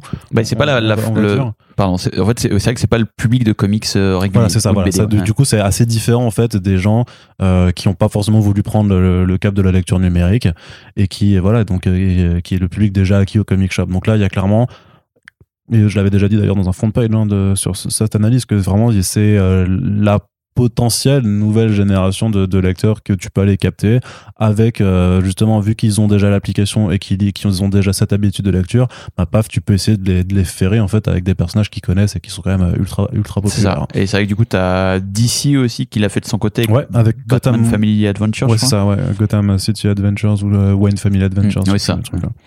Et euh, donc oui, clairement, ils, ils voient l'intérêt de la, de la chose et euh, je pense qu'ils ont bien raison. Après, c'est vrai que l'arrivée des webtoons sur la plateforme Marvel Unlimited, c'est un peu leur euh, leur cheval de bataille. En fait, ils ont vraiment profité de cette refonte de l'application, plus Ouais. de dire voilà, il y a vraiment du du contenu exclusif. Bah, il, il- faut de toute façon en fait que tu aies quelque chose, une, une carotte en fait pour te pousser à t'abonner parce que même si c'est pas très cher et que en vrai franchement tu peux, euh, notamment si t'as bah, si t'as une tablette, euh, on va dire vraiment que Marvel Unlimited en fait vu que même par rapport aux, aux- aux dernières sorties, je crois que c'est un 3 mois de battement en fait pour avoir le, ça. Ouais. le dernier. En vrai tu peux te permettre d'avoir 3 mois de retard sur sur sur la VO limite, tu vois, c'est pas, pas Ah bien oui, grave, clairement. pas- Même moi, je vois des fois les trucs qui sont déjà en ligne. Je me dis mais c'est pas sorti la semaine dernière. Quoi. Ouais, je suis c'est ça. dépassé par ça. Donc ouais, non, clairement. euh, Donc c'est quand même assez intéressant, mais au-delà de ça, bah t'as une carotte supplémentaire qui est en plus, euh, voilà, t'as as des petits, euh, des petites BD toutes les semaines, t'as as des nouveaux épisodes, euh, c'est, ça reste à- assez honnête, je dirais quand même, hein, franchement. Ouais, ouais, si, si, pour le coup, moi, le, un petit bémol que je mettrais et que je trouve vachement intéressant sur la plateforme Naver Line Webtoon, je sais plus comment l'appeler du coup, hein, mais Bah, c'est Webtoon, hein, techniquement. Ça reste Webtoon, Na- Naver, ça reste le- le- le- l'entité derrière. Mais, et mais là-dessus en fait tu peux mettre des commentaires Ah oui. et, et du coup il y a une vraie euh, communauté qui se Ouais, bah ouais, ouais. qui se crée autour. Euh, là où sur Marvel Unlimited en fait tu peux pas mettre de commentaires et du coup c'est vrai que ça ça manque presque au au truc. Ouais, bah après, c'est pour se prendre des. euh, des ouais, c'est trop woke, euh, ouais, j'aime pas les requins. Des- des trucs comme ça. des hashtags euh, Amazing Spider-Man 3 ou je sais pas quoi au cinéma, c'est sûr. Bah, disons que s'ils ouvrent les commentaires, il faut aussi qu'il y ait tout un pôle de modération qui se mette en place et peut-être qu'ils ont pas, ils ont la flemme en fait de recruter des, des gens, des, des gens pour faire ça quoi. Ok, très bien. Mais, du- coup, pour finir, voilà, je sais pas, euh, et c'est que moi qui suis simple acteur euh, là-dedans, euh, je sais pas l'ampleur qu'a pris les webtoons sur au niveau de l'application Marvel Unlimited, je sais pas à quel point ça a drivé du monde. Du coup, tu vois, par exemple, Ouais. est-ce que ça a eu un réel impact? Je sais pas si ça les fait driver plutôt que ça les fait rester. Je, je pense que c'est plus un fait parce que le problème des, des- de tous les trucs euh, payants, surtout aussi, et voilà, et c'est qu'il faut les faire venir, mais il faut les garder. Et Mm. la rétention, c'est aussi l'un des euh, vraiment un des angles qui- qu'il faut savoir euh, attaquer correctement. Et le fait que techniquement, en fait, tu, pourrais dire que effectivement, tu as des nouveaux comics qui arrivent à chaque jour parce que les nouveautés, tout ça. Mais techniquement, ça, tu peux les trouver aussi en librairie, quoi. Ouais. Alors que la- la- l'argument d'avoir de ces, de ces petits Infinity Comics qui sont exclusifs à la plateforme et d'en avoir des nouveaux chaque semaine, bah, ça te crée le fait de vouloir rester parce que tu, tu n'arrives pas que pour un truc. Euh, tu arrêtes, tu, tu, tu, en fait, tu vas rester parce qu'il y a des nouveautés vraiment nouvelles en fait, qui, qui vont venir à chaque fois. Donc, moi, je pense que c'est aussi euh, clairement un, un bel argument de rétention.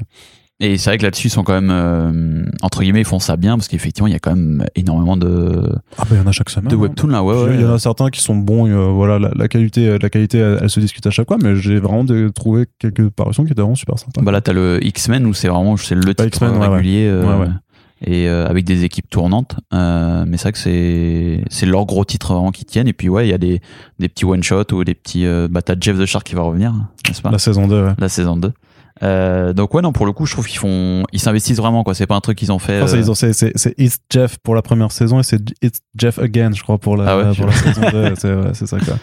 Mais bah, pardon, je t'ai coupé. Non, je t'en prie. Euh, mais en tout cas, voilà, je trouve ça cool euh, qu'ils s'investissent vraiment dans, dans le format et c'est pas juste on en fait un et puis on. Si ça prend, ça prend pas. Voilà, ils ont bien compris que euh, entre guillemets, fallait faire les choses bien et si tu veux vraiment euh, tenter un truc, euh, voilà. Et donc, depuis, euh, bah, depuis la, là, la carte de vœux, Deadpool, Eternals, euh, The 500 Years War, euh, on veut dire que ton quotidien a changé. Euh, les strass, les paillettes, les tapis rouges, euh, ce, ce genre de choses-là, quoi, en fait. Ouais, c'est pour ça qu'on est dans ma troisième ville. En fait. c'est ça. Entre temps, on a, on a bougé parce qu'on faisait le trajet en hélicoptère privé euh, pendant vous n'avez même pas entendu parce que c'était c'était silencieux. Mais ce que je veux dire, c'est que euh, donc à tout ce volet là sur le numérique, tu continues encore dedans? T'as d'autres t'as d'autres projets à l'heure où on enregistre euh, ou alors, Alors, tu euh, shift sur le papier parce qu'on va aller vers un, un- un dernier segment ensuite. Euh. Alors oui, j'ai un, un autre projet webtoon avec euh, Marvel où je suis dessinateur, euh, mais qui n'a pas encore été annoncé. D'accord, très bien. Mais donc ça veut dire que ça voilà ça ça va continuer. Maintenant t'es t'es un, petit peu installé. tu tu dirais que t'es installé ou c'est malgré tout encore très ça va aller au, au bon vouloir en fait des projets qui peuvent venir. ou Ouais, je dirais que c'est plutôt ça, et mais ça fait partie du jeu en fait. C'est pas. C'est pas trop de pression quand même ça au quotidien? Euh, si, mais on a. Alors, deux choses. On apprend, un, on apprend à vivre avec. Euh, Et deux, et deux, deuxième chose, c'est que bah, j'ai la chance d'avoir un, un environnement euh, social et familial qui me permet, euh, dans ces périodes de galère, de, de pouvoir supporter justement le fait que d'un coup, euh, il n'y a pas de boulot pendant trois ou quatre mois et ce genre de choses. Quoi. Donc, euh, c'est pas. Honnêtement, il y a des moments où, ouais, c'est pas évident et ça peut être euh, même inquiétant de se dire, ok, peut-être qu'il est temps que je change pour le moment euh, ça va je suis pas du tout là dedans mais c'est vrai que je reste euh, et c'est aussi peut-être pour ça que j'ai toujours eu l'habitude de bosser sur différents types de, supports et de me dire bah si finalement je dois bifurquer vers de l'animation ou de la publicité euh, pourquoi pas quoi donc euh, voilà ça c'est c'est le lot quotidien des de tous les freelancers et c'est vrai que dans la bande dessinée au sens large euh, voilà.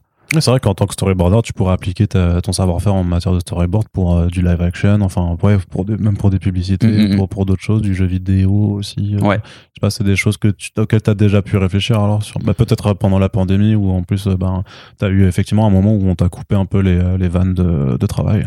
Bah il y, y a ça après euh, c'est ce que je disais aussi plus tôt c'est que euh, c'est qu'il y a l'idée euh, si je peux là je peux le tenter en Mhm. fait en gros et c'est vrai que du coup j'ai eu cette euh, cette occasion vraiment en 2021 avec Steve Walker qui m'a dit vas-y on est-ce que tu veux être dessinateur? Et donc ça a été un euh, ça a été un moment un peu décisif Et en fait euh, je me dis ok maintenant euh, là je suis sur cette lancée qui euh, j'espère va évidemment euh, perdurer et du coup je je touche du bois euh, Il vient littéralement de toucher du bois dans le Mm. podcast, c'est pour ça. mais si euh, mais si c'est amené à s'arrêter parce que bah enfin ça se voit il y a plein de dessinateurs ou même de scénaristes au bout de 4 ou 5 ans tu, tu les vois plus hein, qui Mhm. en tout cas tu les vois plus dans le comics parce que généralement tu te rends compte que finalement ils sont partis dans l'animation Dans l'animation, parfois il faut donner des cours. euh, voilà ou, ou les cours même euh, bah au moins je me dis là euh, je tente le truc à fond et je le vis à fond donc euh, déjà je suis très content de de moi avoir tenté de pousser le truc au bout comme ça si jamais ça s'arrête j'aurais pas le regret de me dire ouais mais en fait t'as jamais eu l'occasion de le, faire quoi Mais de toute façon, ça ne va pas s'arrêter puisque tu continues. De toute façon, on sait que maintenant, euh, tu, euh, tu dessines aussi chez DC Comics. Oui. Tu touches la Marvel Money et la DC Money, ce qui est quand même, ce qui est quand même chouette. Bienvenue au club, j'ai envie de te dire. hein. Ouais. Euh, voilà, tu te sers, les valises sont à la- sont à l'entrée. Euh, comment ça se passe? Alors, comment t'es t'es- t'es arrivé chez, chez DC Comics? Puisque du coup, on sait que tu, tu reprends les dessins sur le titre Future State Gotham. Donc, comment ça se passe? Alors, comment, comment tu intègres ce titre-là? Alors en fait, c'est grâce à Dennis Culver, donc qui était le De nouveau hein. de nouveau qui était le scénariste sur Burnout, que j'avais rencontré chez Marvel sur un titre euh, Infinite Comics Mhm. euh, pour l'histoire euh, très rapide. Et en fait, on, on avait bien sympathisé. C'est comme ça qu'il m'avait proposé le titre Burnout. Depuis, on est resté en, en contact. On a même commencé à développer un un projet en creator owned De nouveau, ouais. euh, qui n'a pas du tout été annoncé et qui pour le moment est à un stade gestationnel. Ouais, ouais, ouais. Euh, mais voilà, enfin, ça rejoint un petit peu euh, ce dont on parlait plus tôt, c'est que voilà, en parallèle, euh, on continue toujours à creuser sur des pistes euh, en creator own parce que ça reste le nerf de la guerre et ce qui est intéressant pour développer vraiment des histoires en allant au bout euh, des idées. Surtout pour euh, ensuite toucher le gros chèque en étant adapté en série télé. hein. C'est ça, Voilà. exactement. ouais. Bah, bah, on va pas se mentir, Joffo, hein, on n'est pas comme ça. Et, euh, et du coup, en fait, il se trouve que bah ouais, Dennis Culver, il bosse depuis le début sur le titre euh, Future State Gotham. En fait, il avait déjà fait. Non, il a commencé sur Future State Gotham, mais il était avec Joshua Williamson, Ouais. qui lui avait fait une backstory sur le titre Future State Dark Detective, Ouais. avec justement Red Hood et euh, Giannis Milano. Giannis. Ouais, ça, c'est- en fait, il a son prénom dans le nom de famille, c'est Ouais. ouais. Janice Milano là. et qui est du coup le moyen de s'en rappeler. Euh, et du coup, euh, du coup, Joshua Williamson et Dennis Culver ont commencé ce titre-là. Joshua Williamson, il est resté jusqu'à l'épisode 6, je crois. Ouais, il est pas resté ultra longtemps non plus. C'était juste en fait pour mettre, pour euh, lancer le truc. Bah, Vu que c'est quand même un, un mec qui, qui chez DC Comics maintenant est, est très haut gradé, on va dire. Et euh, voilà, c'était pour, pour mettre un peu, je pense, le, le- sur le, aider euh, Calvert sur le lancement. Mais maintenant, c'est Denis qui. euh, C'est vraiment Dennis, ouais. Mm. Qui est, et lui, en fait, déjà dès le début, il m'avait dit quand le titre a été annoncé, parce qu'en fait, il y a un, en gros, tous les trois ou quatre épisodes, il y a un, artiste fill-in, donc qui est, autrement dit, c'est un artiste qui vient épauler l'artiste principal, ou autrement dit, qui lui permet de respirer un petit peu, parce que c'est vrai que le rythme est quand même intense. Euh, et donc, du coup, dès l'épisode 4, euh, t'avais justement euh, Denis qui m'avait dit euh, écoute, on aura peut-être besoin de toi pour, euh, pour l'épisode 4. Mhm. Donc là, on remonte à début 2021, peut-être même fin 2020. Je sais pas, là on arrive. Ouais, bah oui, moi je fais l'épisode 11, donc on arrive à déjà un an de production. Donc oui, je te dirais, il y a peut-être un an, en gros, il m'avait proposé, il m'avait dit c'est pas sûr du tout, mais euh, si t'es dispo pour être euh, fill-in, euh, voilà, je, je tenterai de, je proposerai ta candidature et, et on verra. Euh, ça ne s'est pas fait. Ce qui rejoint encore une fois, c'est cette histoire de freelance, la vie de freelance où c'est toujours aléatoire. Et puis finalement, bah, décembre, non, nov- je sais, bon, en gros, enfin fin, fin, fin 2021, voilà, Puis- ce sera plus simple. pile quand j'étais évidemment dans le Eternals en plus, où je m'étais dit ok ça va être la galère parce que tout va se chevaucher. Au final jusqu'à présent tout s'est bien passé. Euh, du coup il m'a dit bah écoute ouais, si t'es si t'es toujours chaud euh, pour être fill-in sur euh, sur l'épisode 11. euh, donc moi j'étais évidemment hyper hypé parce qu'en plus ce, ce titre on l'a pas encore défini mais donc ça se passe dans un univers cyberpunk et il- ce titre a la particularité d'être en noir et blanc Ouais. ce qui pour le coup euh, est assez rare euh, et pour les artistes euh, assez appréciable parce que du coup euh, même si on a évidemment de très bons coloristes sur le marché c'est vrai que des fois le surtout dans cette logique de travail à la chaîne des fois les, la, la couleur peut au contraire nuire entre guillemets la qualité du dessin ou l'améliorer. Mais là, du coup, il n'y a pas de filtre. Enfin, là, c'est Mm. en noir et blanc, donc ce sera vraiment mon travail graphique. Et euh, donc, du coup, quand il m'a proposé de travailler sur ce titre-là, j'étais évidemment euh, hyper hypé. Et du coup, euh, bah, été mis en... C'est l'éditeur euh, Ben euh, Aber- Abernathy. Abernathy qui m'a contacté. Et ça s'est fait euh, assez rapidement au final. Et voilà. Alors comment ça se travaille? Parce que c'est un univers effectivement que tu dois te que tu dois un petit peu te réapproprier, euh, bah, notamment par le fait que tu, tu rejoins une série en cours et que euh, bah voilà t'as déjà un artiste qui, qui, a, qui a fait euh, du, du taf dessus. Donc euh, quelle est la part de je dois complètement reprendre ce qu'il a fait, mais en même temps j'ai mon propre style, donc on va un petit peu adapter. Bah, déjà, effectivement, graphiquement, c'est mon style. Et on m'a pas demandé de, de coller au style de Giannis. Mais par exemple, ouais, tous les nouveaux personnages, ou plutôt tous les mêmes personnages, mais avec leurs nouveaux costumes, euh, du coup, bah, forcément, j'étais obligé de, de les redessiner. Parce qu'en plus, c'est vrai que c'est un poil euh, euh, relou. Parce qu'en fait, je, je dessine vraiment la partie 4 sur 5, je crois. Donc, je suis vraiment à l'intérieur d'un d'un arc. d'un arc. Mm. Euh, mais donc voilà, après j'avais j'ai quand même toutes les les coups des franches euh, là-dessus, donc c'est vraiment mon découpage euh, et tout ça. Et en fait, euh, ce qui est vachement cool avec ce titre, c'est que c'est presque un creator owned. Et du coup, bah, ce projet, il est il est super cool parce que non seulement déjà je peux dessiner en en noir et blanc, il y a vraiment cette inspiration Otomoyen, donc Akira, qui est le, le créateur d'Akira. Donc du coup, moi, en grand fan de, manga, encore une fois, c'est vrai que c'est vraiment euh, appréciable de, partir dans cet univers-là. Et Denis a vraiment euh, la liberté créative, quoi. C'est-à-dire vraiment, il peut, il peut emmener des, personnages beaucoup plus loin qu'il ne pourrait euh, s'il était dans l'univers classique. Donc c'est vraiment. Ouais, parce que vu que c'est dans le future state, ça reste un futur possible. Donc j'imagine que du, du côté éditorial, on leur a dit, vas-y, au pire, c'est un futur qui se réalise pas parce que dans le présent, en fait, ils empêchent les gens de, enfin, les héros essayent un petit peu de l'empêcher de se réaliser. Ça. Donc euh, techniquement, voilà, c'est effectivement, euh, voilà, tu peux, tu peux, tu peux, tu peux y aller, quoi, j'imagine, en termes de. Exactement. Et, du coup, tu peux vraiment, même avec, euh, bah avec Denis, on a vraiment des, des discussions où, ouais, il- presque comme à, à l'époque de Burnout, quoi. Il me dit, tiens, ce personnage, je veux l'emmener là. Et, ok. Et du coup, c'est vraiment, bah, c'est cool parce qu'il peut, c'est vraiment fun et c'est pas contraint justement par la balance. Ce personnage-là, euh, il fait pas ci, il fait pas ça, quoi. Donc, euh, donc c'est vraiment, euh, vraiment super cool. Et puis en plus, bah, tu dessines Batman, quoi. Ouais, bah quand oui. C'est quand même pas mal de dessiner du, du, du Batman. Alors, je dessine le next Batman. Ouais. Je, je ne dessine pas le Batman. Oui. Mais, euh, Mais tout Mais- de même, enfin, The Next Batman, euh, Jason Todd, euh, t'as la réinterprétation de Mother Panic aussi, qui était un, un personnage Young Animal qui a intégré du coup un Ouais. peu le, le canon de, de DC Comics comme ça. Enfin, c'est c'est quand même pas mal d'avoir ce genre de, de, de personnage-là. Je veux dire, après, avec euh, tout respect euh, pour, pour eux, mais tu dessines pas en bushblock non plus, tu vois. Parce qu'en bushblock, c'est cool, mais je veux dire, c'est pas. Je veux dire que là, t'es quand même sur un titre avec une exposition. Si, si, honnêtement. capable. Donc on euh, refera un podcast dans, dans 5 ans pour voir si ça, si ça a pu, euh, ce que ça a pu t'apporter. Mais c'est quand même pas mal d'être sur ce genre de titre aussi maintenant. Si, si, honnêtement, c'est vraiment un. Enfin, je m'estime extrêmement chanceux justement de pouvoir euh, commencer euh, entre guillemets sur du papier sur ce titre-là. Quoi, c'est vrai que pour le coup, bah, j'aurais jamais pu rêver mieux. Quoi. Encore une fois, là, que ce soit à la fois l'univers futuriste et en même temps euh, les personnages de, de Batman, parce que ça reste Batman reste Batman, n'est-ce pas Mm. Et donc effectivement. Euh, euh, bah ouais de pouvoir dessiner Next Batman et, et tout ça c'est c'est un gros gros kiff en plus bah moi je suis très content de, de l'histoire en cours donc donc voilà Si on peut dire que en plus de toute façon c'était, enfin t'es arrivé sur un numéro, mais t'es là pour y rester un peu plus, un peu plus longtemps quoi. En fait, du hein, coup ouais donc euh, ça c'est vachement cool c'était pas sûr mais en bah, quand j'étais en cours de production de l'épisode 11 le en fait le Giannis en tout cas c'est ce que l'éditeur m'a dit en fait et Giannis voulait se, se retirer ce qui est normal parce que ça faisait quand même euh, plus d'un an qu'il était qu'il était dessus et du coup en fait moi je prends effectivement la suite à partir de l'épisode 13 Ok. Nouvel artiste régulier, euh, du coup, euh, alors ça va quand même t'imposer euh, une certaine mécanique de travail, une certaine méthodologie, parce que maintenant, bah, tu vas avoir des. Enfin là, tu là, tu vas avoir des deadlines euh, mensuelles assez assez soutenues. ouais mais à- pour à le tenir, hein. coup Alors est-ce que le fait euh, de, de déjà qu'il n'y ait pas de couleur, ça permet aussi de d'aller plus vite de toute façon parce que t'as pas de retour avec le coloriste par exemple ou euh, bah j'ai quand même un niveau de gris euh, pour le coup c'est Euh, c'est pas c'est toi qui si c'est toi qui le c'est fais, moi qui le fais.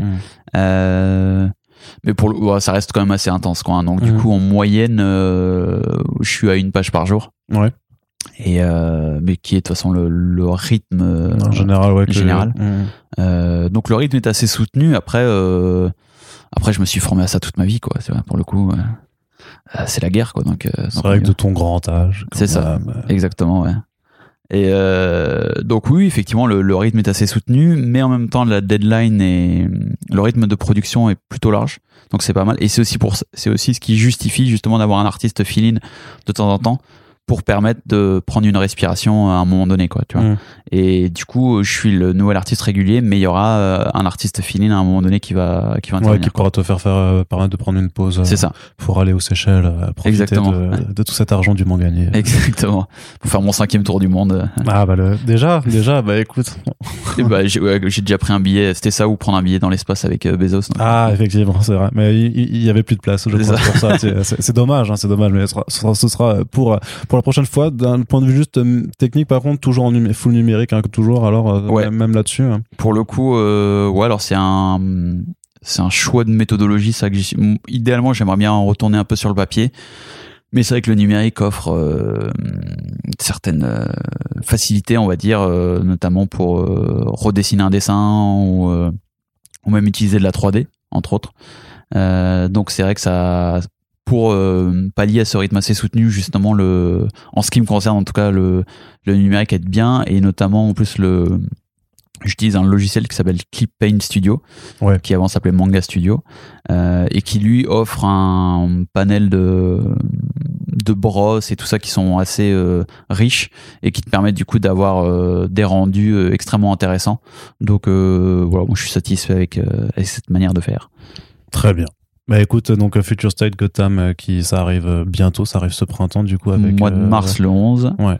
Et après, du coup, bah, mois de mai. hein. mois de mai, ouais. mois de mai. Et donc, a priori, bah, à l'heure où on a enregistré ce podcast, enfin, à l'heure où il est en ligne, euh, d'ici aura sûrement déjà euh, euh, publié ses sollicitations pour le mois de mai. Et donc, euh, bah, on, on saura que tu es officiellement voilà, le nouvel artiste régulier du titre. Et sinon, bah, heureusement que euh, Ben Abernathy ne, nous- ne nous écoute pas. Euh, si jamais ça annonce un tout petit peu avant, mais voilà, c'est pas, c'est, pas, c'est plus un secret. Mais en tout cas, félicitations quand même, du coup Merci beaucoup. pour pour ce nouveau gig et puis bah on verra d'ici d'ici quelques années en fait effectivement comment ton parcours aura évolué en tout cas voilà ça nous permet de de- d'avoir fait un, un bon point et d'avoir ton avis voilà sur pas mal de, de, de choses que tu as pu faire euh, donc dans l'industrie donc euh, du web voilà en, bossant euh, sur différents projets chez Marvel maintenant chez DC avec le webtoon qui te permet quand même d'aborder en fait c'est vrai que ce qui est, ce qui est cool maintenant c'est de voir aussi à quel point tu as pu vraiment toucher à, plein de types de formats différents de bandes dessinées et, et voir bah moi je pense que voilà euh, sans que tu en sois forcément conscient forcément ça te permet aussi d'avoir une certaine expérience dans la narration comment tu travailles ta narration oui, euh, clairement, ce, ce ouais. genre de choses là quoi c'est quoi ce que tu préfères euh, du coup c'est euh, maintenant là sur Web Media Webtoon BD numérique classique qu'est-ce que tu préfères faire alors? Alors euh, honnêtement, ça va rester le comics euh, classique. ouais parce que le, le webtoon, je l'aime beaucoup en termes de ce que tu peux raconter. C'est vrai que le côté feuilletonnant est hyper, hyper cool sur ton smartphone, t'enchaînes les épisodes et ce genre de choses. Mais euh, il me manque quand même ce format 16 neuvième quoi. Tu vois, tu peux pas faire un beau paysage justement. euh, tu peux le faire mais à la verticale, ce qui est pas exactement la même chose. Euh, donc je je garde quand même le, le format comics traditionnel en, en chouchou. Et là aussi où je suis content mine de rien, c'est d'avoir pu parce que comme je suis passé Marvel et DC, de voir les différentes manières de d'éditer. Donc c'est vrai que c'est assez assez rigolo euh, parce qu'il y a des choses. Du coup, moi j'avais des automatismes chez Marvel et alors que chez DC ils m'ont dit mais non tu tu te prends la tête pour rien et, et donc c'est assez euh, c'est assez rigolo quoi. t'aurais une différence particulière à, que tu peux nous dire enfin? Ouais, par exemple, euh, dans la manière de nommer les fichiers. Euh, Ouais. C'est-à-dire que chez, euh, chez Marvel, par exemple, ils aiment bien qu'on mette le titre, qu'on mette l'année, euh, le numéro de l'épisode, puis le numéro de la de l'écran, par exemple, si on reste sur Eternals. Mm. Ce qui donnerait, par exemple, Infinity Comics Eternals 2021 001 001.